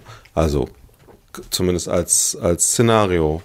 Und, ähm, und, und darf ich dazu ja? nur, kurz, nur kurz anfügen? Also in, in, in Deutschland ist, wird, also versteht man unter dem Wort Kirche mhm. evangelische und katholische Kirche. Ja, so. natürlich. Ja, genau. Das, ist, ja. Äh, das Verständnis der Menschen ist, Kirche ist die Landeskirche. Und von daher ist es nicht ganz irrelevant, finde ich, wenn, wenn, also diese, also wenn diese apokalyptischen Abgesänge an, äh, an die Institution Kirche, sozusagen, wenn, wenn das stimmt, macht das für das Land, ähm, wie es sich empfindet und, und wo es sich anbindet und wo es von mir aus noch sagt, ja, ich bin zwar kein Christ, aber ich finde die Werte gut oder so, ne? Das macht einen riesen Unterschied. Also das, das glaube ich schon, dass wenn die Inst, mhm. Inst Institution wirklich fällt, mhm. das macht für das Land einen Unterschied. Also das macht nicht unbedingt für, für die Kirche und für Gott und für das Reich Gottes einen Riesenunterschied, weil da bin ich bei dir, Gofi, äh, das ist da, wo Gott sein Zelt auf, aufstellt, mal so platt gesagt. Ne? Ja. Mhm. Aber für das Land macht es einen Riesenunterschied. Und auch für die Beziehung, wie, wie, wie, wie Kirche und wie Gott und wie Religion gedacht wird. Und von daher finde ich den Gedanken durchaus schon noch relevant. Also, ne, also ich. Ich, ich finde den nicht unrelevant. Ja. Das, äh, das will ich damit nicht sagen. Ja, ja. Was vermutest du, was sich verändern sorry, würde? Der Rolf wollte eigentlich was sagen. Ich habe dich unterbrochen. Ich wollte nur den, nur dieses apokalyptische Abgesang äh, auf die, auf die Kirche. Ja, ich wollte stimmt. das unterstreichen. Merkt ihr, merkt ihr, was du sagen wolltest, Katharina? Ähm, ich hab doch, also ich würde dich gerne fragen, äh, Gofi? Wo, Gofi, Gofi, Entschuldigung. Ja, man sieht ja nicht, wo man hinguckt. genau, man sieht es ja nicht. Äh, man hört ja nicht, wo man hinguckt. So. Ja. Äh, Kofi, für wen hast du Hoffnung? Du hast gerade gesagt, du bist positiv. Du, wenn ich dich richtig verstehe, hast du positive Hoffnung für den Glauben, mhm. den, die, den, christlichen Glauben oder die Gemeinschaft der Heiligen oder whatever. Mhm. Auch für die Institution? Ich glaube, dass die Institution möglicherweise ganz, also ganz sicher ganz drastischen Veränderungen sich gegenüber sieht. Und ähm, wenn dann institutionelle Stützen wegfallen, Strukturen wegbrechen, dann wird es möglicherweise über ein paar Jahre ein großes Vakuum geben mhm. und viele Leute werden merken, ach du Schande, das hat die Kirche also alles gemacht. Mhm. Was wir alles für normal gehalten haben. Und dann glaube ich, wird es viele Leute geben, die sagen, nö, da muss man was tun. Und es werden sich kleine Initiativen bilden von, von engagierten Leuten, die sagen, okay, da müssen wir das jetzt irgendwie auffangen. So wie wir das äh, sehen können, wenn der Sozialstaat plötzlich gar nicht so sozial ist. Mhm. Ähm, das kann man, wenn man selber betroffen ist, an unterschiedlichen Stellen immer wieder erleben, dass man denkt, wieso, wir haben doch ein ganz, ganz tolles soziales Netz, ne? wir sind doch hier die BRD, wir können das doch. Und dann fallen aber Leute eben durch doch sehr große Maschen des sozialen mhm. Netzes. Und dann, wenn man Glück hat, ähm, dann bilden sich äh, Bürgerinitiativen oder Freundesgruppen oder so, die sagen, nö, das, da machen wir jetzt was dagegen. Mhm. Und wir haben das zum Beispiel erlebt, als unser äh, Sohn ähm, ein, eine Schulbegleitung gebraucht hat mhm. für, für seinen Schulbesuch. Und das Jugendamt gesagt hat, ja, das bezahlen wir aber nicht. Sie besuchen die falsche Schule. Wir mhm. haben ihnen ja eine Schule empfohlen und ja, wenn sie die nicht besuchen wollen, ist es ja ihr Pech. Und dann mhm.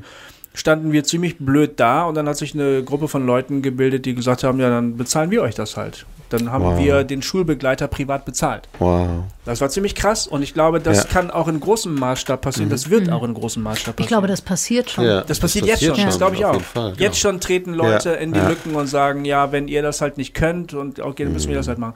Ich glaube, das ist sogar auch eine ganz große Chance. Da mhm. werden sich dann neue Strukturen bilden. Wir stehen einfach vor wirklich sehr, sehr großen Umbrüchen. Das betrifft auch gar nicht nur die, die etablierten Kirchen, das betrifft auch die Freikirchen, weil die haben genau dasselbe Problem. Das betrifft ja auch nicht christliche Institutionen und Organisationen, die ja an häufig genau Parteien, den gleichen Herausforderungen knapsen. Genau. Ja. Parteien. Sportvereine. Ja, alles. Parteien, genau. Ja. Es bilden sich neue Strukturen, die leider im Moment noch nicht sehr mhm. ähm, nicht sehr, sehr stabil sind, sich sehr häufig noch wandeln. Und deshalb ähm, äh, hat man nie so das sichere Gefühl, ich, wir haben unsere Schäfchen im Trocken, das, das wuppen wir schon die nächsten 30 Jahre, das klappt schon irgendwie. Mhm. Man muss sehr auf Sicht fliegen sozusagen. Das ist nicht schön für niemanden, schon gar nicht für Leute, die es gewohnt sind, ein gutes Gehalt regelmäßig monatlich aufs Konto zu bekommen. Mhm. Wie zum Beispiel unsere kirchlichen Angestellten, mhm. die ja nicht am Hungertuch nagen müssen. Vor allem bilden sich aber, glaube ich, Strukturen, die eher netzwerkartig sind und mhm. deswegen auch nicht so leicht zu erkennen sind. Also wenn ich so ein Monoblock habe irgendwo, der sich Kirche nennt oder Gewerkschaft oder irgendwas anderes, dann ist klar, das, das sieht alles gleich aus, das ist irgendwie großes Ding. Äh, und da gibt es einen Sprecher oder eine Sprecherin und dann gehe ich halt zum Bett verstrom, wenn ich irgendwas wissen will, was die Kirche sagt. So, ne? Wenn es das aber nicht ist, so eine, so eine hierarchische Organisation, sondern ein Netzwerk, äh, wo viele, viele, viele kleine Knotenpunkte irgendwie am gleichen arbeiten, aber die gar nicht so ganz klar zugeordnet und organisiert sind, dann kann ich nicht zu irgendwem gehen und sagen, was denkt denn die Kirche, weil da muss man erstmal alle fragen. Ja. Und ich glaube, das ist so eine gewisse Angst, dass die Institution diese Rolle verliert. Mhm. Aber ähm, das heißt ja nicht, dass sie weniger wirksam ist. Mhm. Mhm. Auf eine andere Art und Weise vielleicht. Und vielleicht sogar im Gegenteil. Vielleicht also ich sogar muss, wirksamer. muss gerade denken ja. an dieses, wie ich finde, fantasche Buch äh, Der Seestern und die Spinne. Das ist so, bei mir. also ich Rolf Berlin ab vor viereinhalb Jahren. äh, habt ihr das gelesen? Nein. Nein. Es geht nee. so um unterschiedliche Organisationsstrukturen am Ende. Aber der, also und dann ist eben, ich sag mal, äh, die Seestern und Spinne kommt eben daher, die Spinne hat einen Kopf und wenn der fällt, dann ist das Ganze Tier tot. Wenn man äh, einen Seestern teilt, dann multipliziert er sich. Ähm, also von der, ich sag mal, daher kommt dieses Grundbild. Und der Einstieg ist aber, und ich hoffe, es ist echt länger, dass ich das gelesen habe und ich möchte nicht irgendwelche falschen Zuschreibungen machen, aber die, ja, die, der, die Einstiegsgeschichte kommt quasi von der ähm, Eroberung äh, in äh, Südamerikas und Amerikas her, wo es hieß, naja, in Südamerika waren wohl, und ich hoffe, ich erinnere das richtig, da war es wohl so, wenn man äh, da irgendwo hingefahren ist und sich den größten Tempel gesucht hat und den Typen, der da auf dem Thron saß, runtergeschubst hat und sich selber dahingesetzt hat, dann hat man quasi das System eingenommen. Und ähnlich wollte man wohl äh, in Nordamerika mit den Apachen vorgehen und hat festgestellt, das ging gar nicht, weil die nicht zentral organisiert waren, sondern im Grunde genommen an ganz unterschiedlichen Stellen, heute würde man wahrscheinlich von Hubs reden, irgendwie hatten. Und sobald einer fiel, jemand anders nachkam und es ein sehr organisches, ganz anders organisiertes System sozusagen war. Und dann werden so Vergleiche gezogen mit Napster, wer sich daran erinnert, wo es ja unfassbar schwer war, äh, die Idee einzudämmen. Also ja, das war illegal, aber es war natürlich ein sehr reizvoller Gedanke. Wir teilen äh, Musik miteinander. Und da gab es nicht irgendwie, okay, den Typen verklagen wir jetzt und dann ist das Ding tot, weil die Idee an so vielen Stellen gewirkt hat, sozusagen. Ja. Ist vielleicht schwierig, so eine illegale äh, Sache da irgendwie hochzuheben, aber die Frage von, ist diese Idee, äh, ist dieser, ja, ich will nicht sagen, Gott ist eine Idee, aber ist der Glaube, die Hoffnung vielleicht, die du beschreibst, die Auferstehungskraft, würde ich vielleicht aus christlicher Tradition sagen und äh, daran glauben, ist die nicht auch stärker und kann vielleicht noch mal ganz neu zur Entfaltung mhm. kommen, wenn sie Ja, ich meine, das durchzieht ja. die ganzen Predigten von Jesus. Also das ist das Bild ja. mit dem Sauerteig. Ja, ja. Ähm, zum Beispiel, dass ähm, nur ein kleiner, ein kleines bisschen Sauerteig durchsäuert den ganzen Teig. Es ist nicht aufhaltbar. Und es ist aber auch nicht dingfest zu machen. Es ist ja. eine, eine, eine, subversive, ja. sehr, sehr revolutionäre, umstürzerische Kraft, die sich da entwickelt. Ja. Ähm, es ist viel, viel leichter, eine Institution kaputt zu machen, als mhm. eine Bewegung, die sozusagen im Untergrund wirkt. Genau. Und das war auch die Kraft, würde ich sagen, der, der frühen äh, christlichen Kirche. Das ist möglicherweise die Schwäche der heutigen christlichen Kirche. Zumal sie ja ihre Macht verloren hat. Also die, die, die Kirchenfürsten der heutigen Zeit können eben nicht mehr irgendjemanden verbrennen oder Kreuzzüge machen. Ne? Die müssen demokratische Prozesse einhalten. Das ist viel, viel anstrengender. Ne? Ja. ja. Aber man will halt trotzdem noch die Macht irgendwie sichern. Man möchte sie sichern. Wenn du so einen, Mono, so einen Monoblock hast, musst du ja irgendwie dich nach außen abgrenzen. Das war das mit den Zäunen mhm. äh, ne, in Australien. Dann bist du ständig dabei, irgendwelche Zäune zu ziehen und irgendwer überrennt dann wieder die Zäune und dann regst du dich wieder auf, dass irgendwie die Zäune überrannt hat. Wenn du aber das, das, das, da gehört, glaube ich, ein ganz grundlegendes Umdenken dazu, das Wasserloch sozusagen, Wasserloch ähm, getrieben, wie auch immer, äh, zu, zu machen oder zu organisieren, weil du ja dann äh, den Menschen eigene Verantwortung übertragen musst. Du kannst gar nicht sagen, du gehörst jetzt nicht mehr dazu, zu dem Wasserloch, weil du bist jetzt 25 Meter zu weit weg. Gibt's nicht. Genau. Ne? Genau.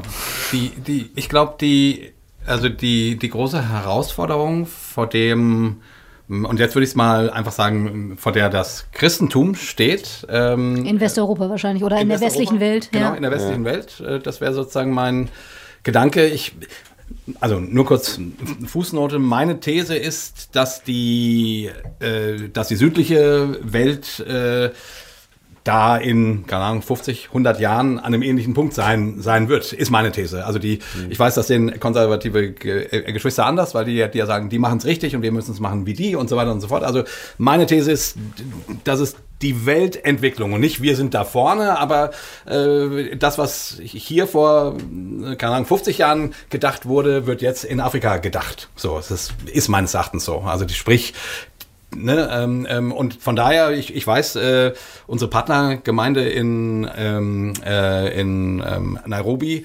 die sagt, ja, wir, wir wollen von euch lernen, wie Kirche in der Postmoderne funktioniert, weil wir relativ sicher sind, dass das in 20 Jahren auf uns zukommt. Aber das ist sehr weitsichtig. Die haben keine Probleme dort, ne? Dort, mhm. die haben volle äh, Dinger und so weiter und die können ihr Ding so machen, wie man das so im freikirchlichen Bereich macht und so weiter. Mhm. Ähm, alles super, aber zumindest äh, haben die uns gegenüber gesagt, also weil wir natürlich auch gesagt haben, oh, ist ja spannend, wie ihr das macht und oh, wir wollen auch von euch lernen und so weiter und so fort. In den USA habe ich gehört, ja, wir tun alles dafür, dass bei uns nicht europäische Verhältnisse ja, genau. einkehren. Ne, wir denken genau andersrum. Naja, also ich glaube, ich glaube, wenn die ehrlich sind, äh, äh, würden die jetzt auch nicht sagen, wir wollen alles so machen wie ihr. Äh, im Westen, weil das scheint ja. nicht gut zu laufen. Nur, die sehen zumindest, dass ihre Gesellschaft ähm, in diese Richtung geht. Und dass es in 20 Jahren äh, gesellschaftlich sozusagen vom Zeitgeist, wie man das nennt, sozusagen äh, ähnliche Verhältnisse geben wird wie in Westeuropa. Ja. So. Und ich persönlich glaube das auch. Deswegen glaube ich sozusagen, dass immer dahin schielen, wo das Christentum gerade super läuft. Ja, da von denen kann man ganz viel lernen, ist alles gut. Ähm, aber äh, auf lange Sicht wird das meines Erachtens nicht helfen. So. Ähm, ähm, also sprich, der, die, die, die Frage, die ich dann immer habe, ist, wenn, also wenn das so ist, dass hier in Westeuropa äh, der Glaube die Kirche sozusagen an, an ähm, äh, am Mandat verliert, zu sagen, hey, hier ist das Wasserloch. Hallo, äh, äh, wir haben das Wasser. Ähm, übrigens, äh, hier ist das Wasserloch und die Leute sagen, ja, hä? ja, okay, euch scheint das Wasser da zu schmecken, aber ich finde das Wasser noch langweilig. Ich, äh, ich, ich suche da, da vorne, das ist, das ist ein interessanteres Wasser, Wasserloch. So, ne? Also das ist ja sozusagen unser Problem, dass das, was wir als das Wasserloch bezeichnen, äh, anscheinend die Leute nicht mehr äh, interessiert. So. Und meine, meine ganz große Frage ist tatsächlich auch, wie muss sich Kirche verändern und eben nicht nur in den Formen, sondern auch in der Theologie. Ähm, nicht, um, nicht um dem Zeitgeist nachzugehen, sondern damit die Leute sozusagen äh, äh, wie- wie- Kontakt dazu finden können. Und äh, also, also entweder ist das was, ist das, was wir als Wasserloch, das ist ein blödes Wort irgendwie, weil das so, weil das so Loch. Brunnen. Gut. Brunnen. Honeypot. Quelle, rede von der Honeypot sagen. Quelle. Also unser Honeypot. Wobei Honeypot, Honeypot ist natürlich echt. Ja, das ist- Ja, das ist eine Falle, ne, eigentlich. Ne? Quelle. Quelle, Quelle, Unsere, Quelle, genau, Quelle. Quelle. Sagen wir von der Quelle. Quelle Danke, Sch- Schwester Katrin. Äh, das Katharina. ist ähm, ähm, Katharina, genau. Äh, Quelle, das ist gut. Ähm, also ich, ich will damit sagen, äh, irgendwie, äh, entweder haben wir die Quelle verloren, weil die Leute empfinden das nicht als Quelle, oder wir können sie nicht mehr kommunizieren. Ähm, so, ähm, Das kann keine Frage der Kommunikation sein. ja, von. Genau, ich würde auch sagen, das muss ich unmittelbar erschließen. Das muss sich un wenn, wenn du in einem heißen Land bist, Genau. wo du dringend Wasser brauchst, Dann weißt gehst du du, zur Quelle. Dann, und dann Es ist auch trinkst du nicht und wichtig, ob weißt. die schön aussieht oder ob die lecker ist. Du brauchst die halt, deshalb gehst du dahin. Und Ja, gut, wenn, wenn da anscheinend- Leute, dann haben wir sie nicht. Ja, genau. Ja, Dann haben wir aber sie nicht. also die Frage ist ja, wenn es heißt, du bist die Quelle des Lebens und in deinem Licht sehen wir das Licht. Mhm. Was ist der Ansatzpunkt? Denken wir, wir wissen, was das Du ist und von da ab aus leiten wir jetzt ab, was eben Quelle ist und das hat dann bitteschön auch die Quelle zu sein. Oder, und vielleicht ist das jetzt ein bisschen ketzerischer Gedanke, mal gucken, wo uns das hinführt, könnte man auch empirisch vorgehen und fragen, wo finden denn Menschen die Quelle und könnte das was mit Gott zu tun haben? Natürlich. Weil ich, für- genau, den, den Gedanken hatte ich auch die ganze Zeit, denn die Quelle, aus der Quelle kommt ja einfach nur Wasser. Das Wasser kommt aber aus der nächsten Quelle auch. Also es ist ja immer das, immer das gleiche Wasser sozusagen. Ja, also wenn du jetzt hier ein Wasserloch hast und einen Kilometer weiter auch eins, dann ist das ja ähm, irgendwie das gleiche Wasser. Es ist, ist und bleibt Wasser. So, In der dann, Analogie stimmt das, Ja. sozusagen. Aber wenn du jetzt sagen würdest, okay, da gibt's die Scientology-Quelle und da gibt's die Jesus-Quelle. es gibt schon auch bittere Quellen. Und da gibt's die. ja, ja, genau. Und dann ist. Aha. Dann gibt es also nicht nur Quellen. Ist ja auch witzigerweise auch ein urbiblisches Bild, weil darauf, genau davon haben die Propheten gesprochen. Mhm. Ne? Wieso geht ihr immer zu den bitteren Quellen, kommt doch zur Genau. frischen Quelle mit dem frischen Wasser und so. Genau. Das ist genau die Sprache der, der biblischen Propheten. Genau.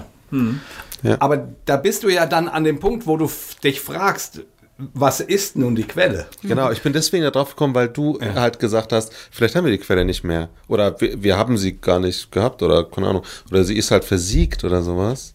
Und da habe ich mich halt gefragt, ist denn sozusagen die Quelle, also das, was wir für die Quelle halten, ist denn das wirklich das, was die Quelle ist und wenn die weg ist, ist sie weg? Oder ist es einfach eine Ausdrucksform sozusagen dessen oder ein, ein Auslass und äh, das, was gerade dran war, ähm, aber das Wasser kann ich auch woanders trinken. Das meinte ich. Und für mich wäre, glaube ich, dann die Frage, gibt, es, ja. gibt es sowas wie, das klingt jetzt vielleicht ein bisschen unsexy, aber sowas wie Prüfkriterien. Also wenn Ja. wir von Nächstenliebe und Feindesliebe und von, ich weiß nicht, das, was im Neuen Testament die Früchte des Heiligen Geistes, Zum ne? Beispiel, also ja. wo finden wir Güte und Freundlichkeit und Langmut und ich kann die nicht alle aufzählen.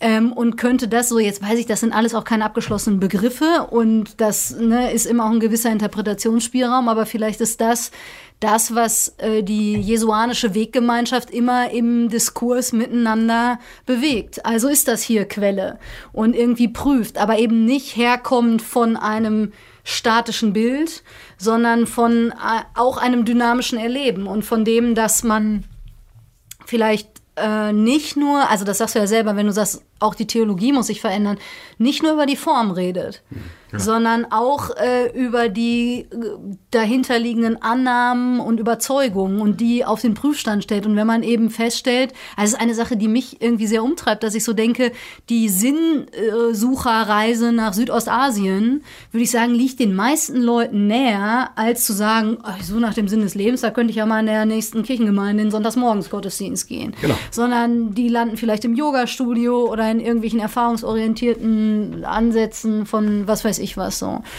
Und dann halt nicht zu sagen, na ja, das ist aber ein Yoga-Studio und keine Kirche, also kann da nicht die Quelle sein, sondern vielleicht eher zu fragen, okay, und entdecken wir hier im Erleben etwas, was auch was mit Gott zu tun haben kann. Was jetzt überhaupt nicht heißt, dass ich das gleichsetzen würde, sondern dass ich irgendwie denke, wer sind wir? Zu, also vielleicht ist diese Formulierung von wir haben die Quelle eigentlich schon ein Problem, weil es Ja. einen Besitzanspruch impliziert. Ja. Ja. Ähm, und ich aber das nicht haben kann, sondern immer selber im Beziehungsgeschehen, äh, im Unterwegssein darauf auch angewiesen bin, dass es sich ereignet und dass dieser Gott begegnet. Ja. Den Gedanken finde ich super gut. Ähm, also sprich, Gott zuzutrauen, dass er sich ereignet und dass Gott, dass das Göttliche, das Heilige, das Transzendente erfahrbar ist an irgendwelchen Stellen und dass das irgendwie, und da würde ich eben auch nicht sagen, das muss, das müssen nicht, nicht immer nur explizit christliche Ausdrücke haben, so, das kann an ganz vielen Stellen sein, so. Wir sprechen ja nun auch über Kirche, also über die Menschen, die sozusagen versuchen, das aus der christlichen Perspektive zu sehen. Und dann bringe ich wieder ins Spiel, dass ich sage, ja, in irgendeiner Form finde ich für die Leute, die aus der christlichen Perspektive au- auf Gott gucken. So. Also für mich wäre tatsächlich das, das Prüfkriterium, wobei ich äh, äh, Ja. das Wort schon scheiße finde. Ja, sorry. Und, und nee, nee, nicht, äh, sorry, weil man ist ja ganz schnell bei dem Ge- Satz, bei dem Wort. Also ich, ich, ich verstehe das schon. Und äh, ich, also nur, es ist, es ist so schwierig, weil das, weil das tut so, als könnte man das entscheiden, wer nun, was nun christlich ist und was nicht. Und äh, in, in der Mangelung eines besseren Wortes, aber trotzdem, eben dieses, äh, dass in irgendeiner Form, ähm, also dass man sich an Jesus von Nazareth orientiert. So. Und, und was das dann genau bedeutet, das kann meines Erachtens sehr vielfältig sein und auch sich ähm, theologisch nicht vereinbaren lassen. So, also ich, ich würde sagen, ich persönlich glaube tatsächlich, da ist ganz viel Platz für ganz viel Verschiedenes.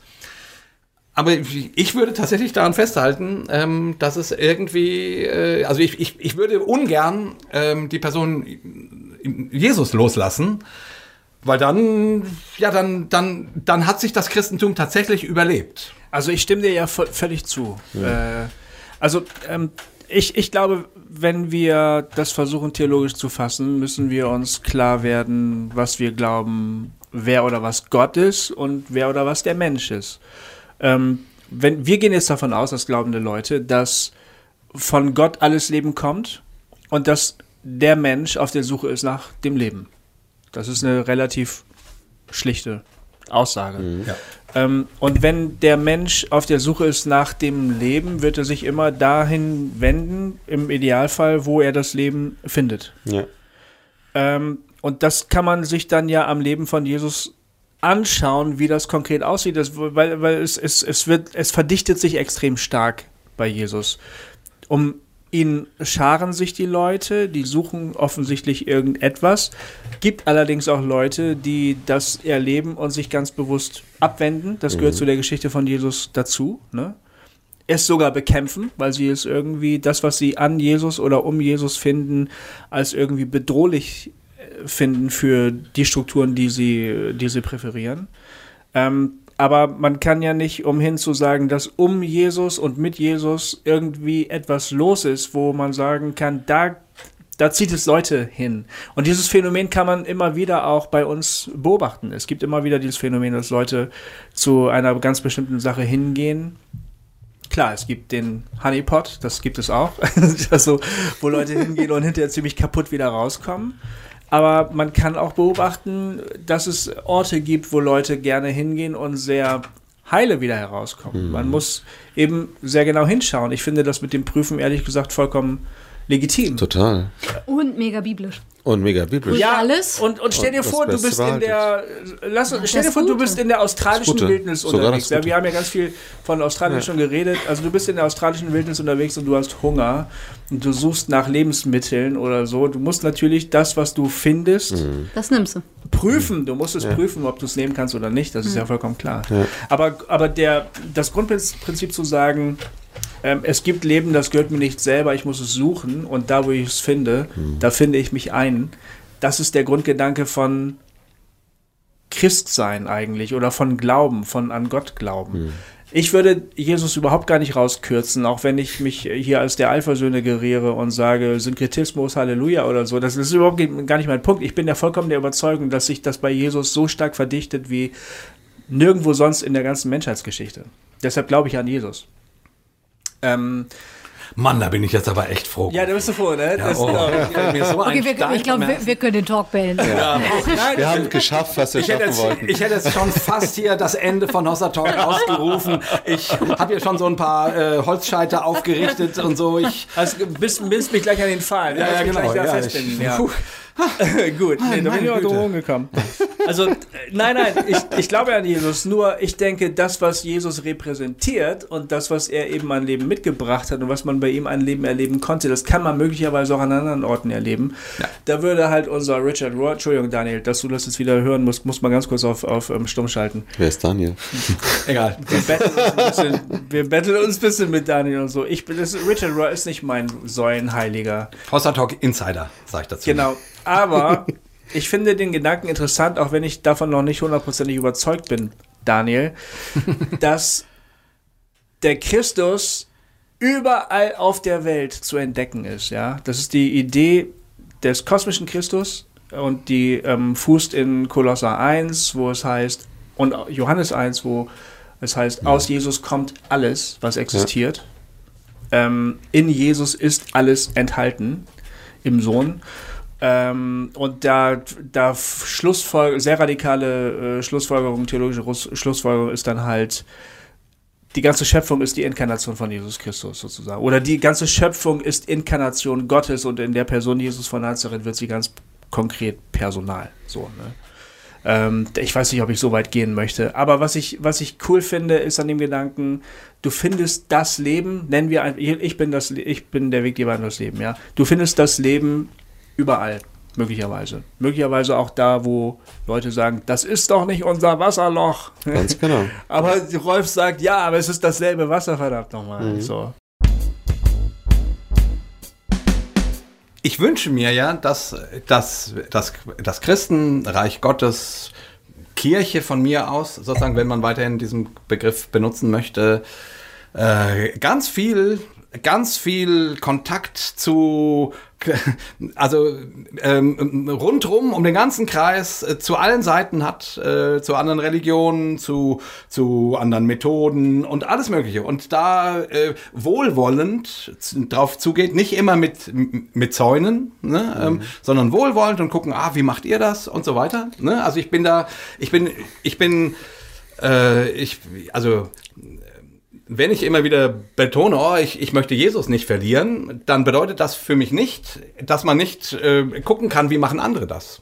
und wie finden andere Leben. Ne? Du hast es, das ist, ist finde ich, auch ein, ein schöner, äh, schöner Begriff, um, um zumindest irgendwie deutlich zu machen, okay, es gibt Dinge, die, die helfen, die sind lebensförderlich und es gibt Dinge, die, die scheinen Menschen nicht gut zu tun, sondern genau. äh, also die sind des Todes. Auf die so. schlichteste ja. Gleichung sozusagen heruntergebrochen, würde ich sagen. Das ist genau der Punkt. Ja, genau. Ja. Und von daher kann man dann, finde ich, auch tatsächlich gut gucken, wie machen andere das. Und man muss nicht immer überall sofort irgendwie den Katalog auspacken, oh, passt das und, äh, und, äh, und, und bejahst du das und bejahst du das und bejahst du das, mhm. so, sondern ähm, Eben, äh, ähm, Katharina, du hast das vorhin so schön gesagt. Äh, wo ereignet sich Gott denn?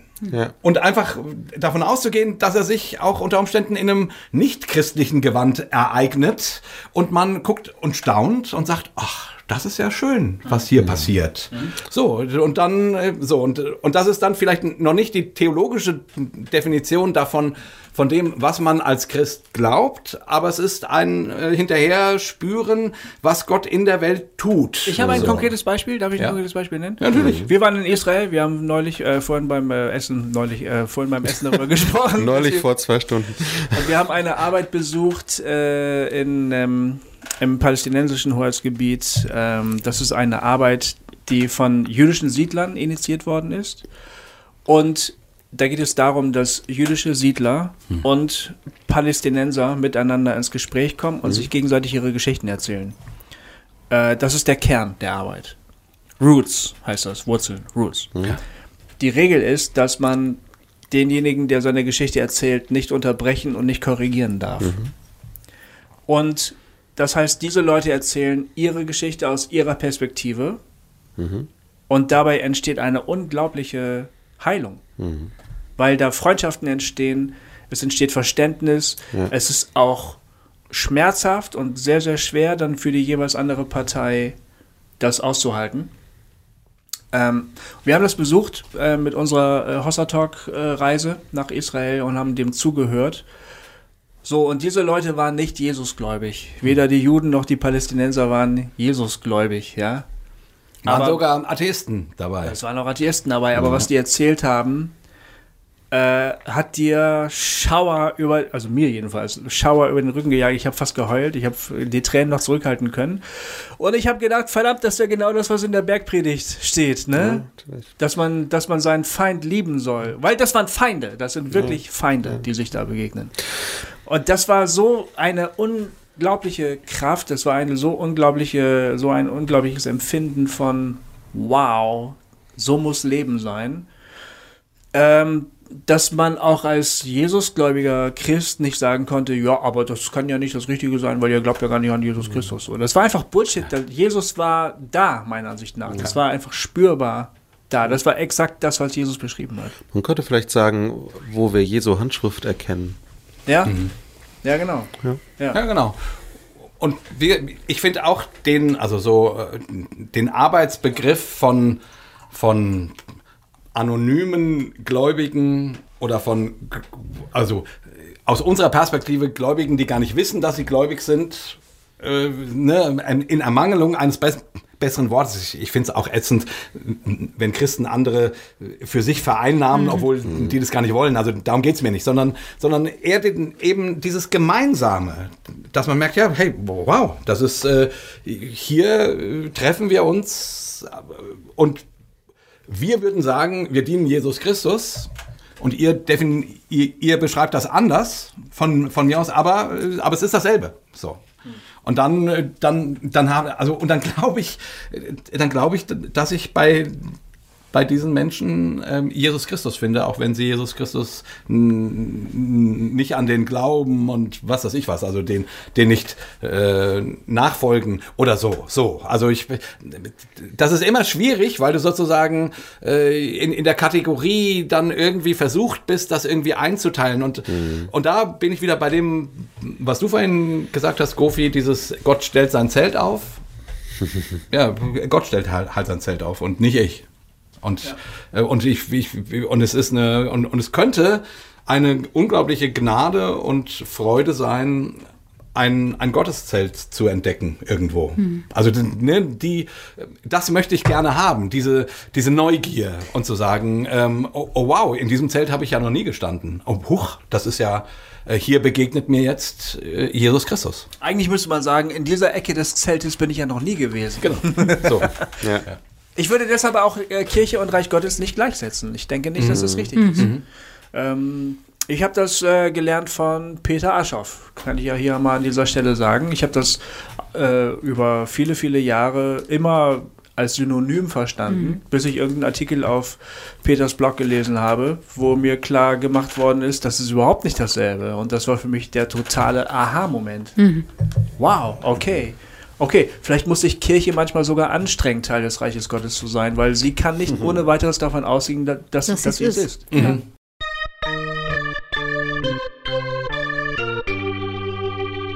Hossa Talk! Liebe ZuhörerInnen, vielen Dank, dass ihr bis hierher zugehört habt.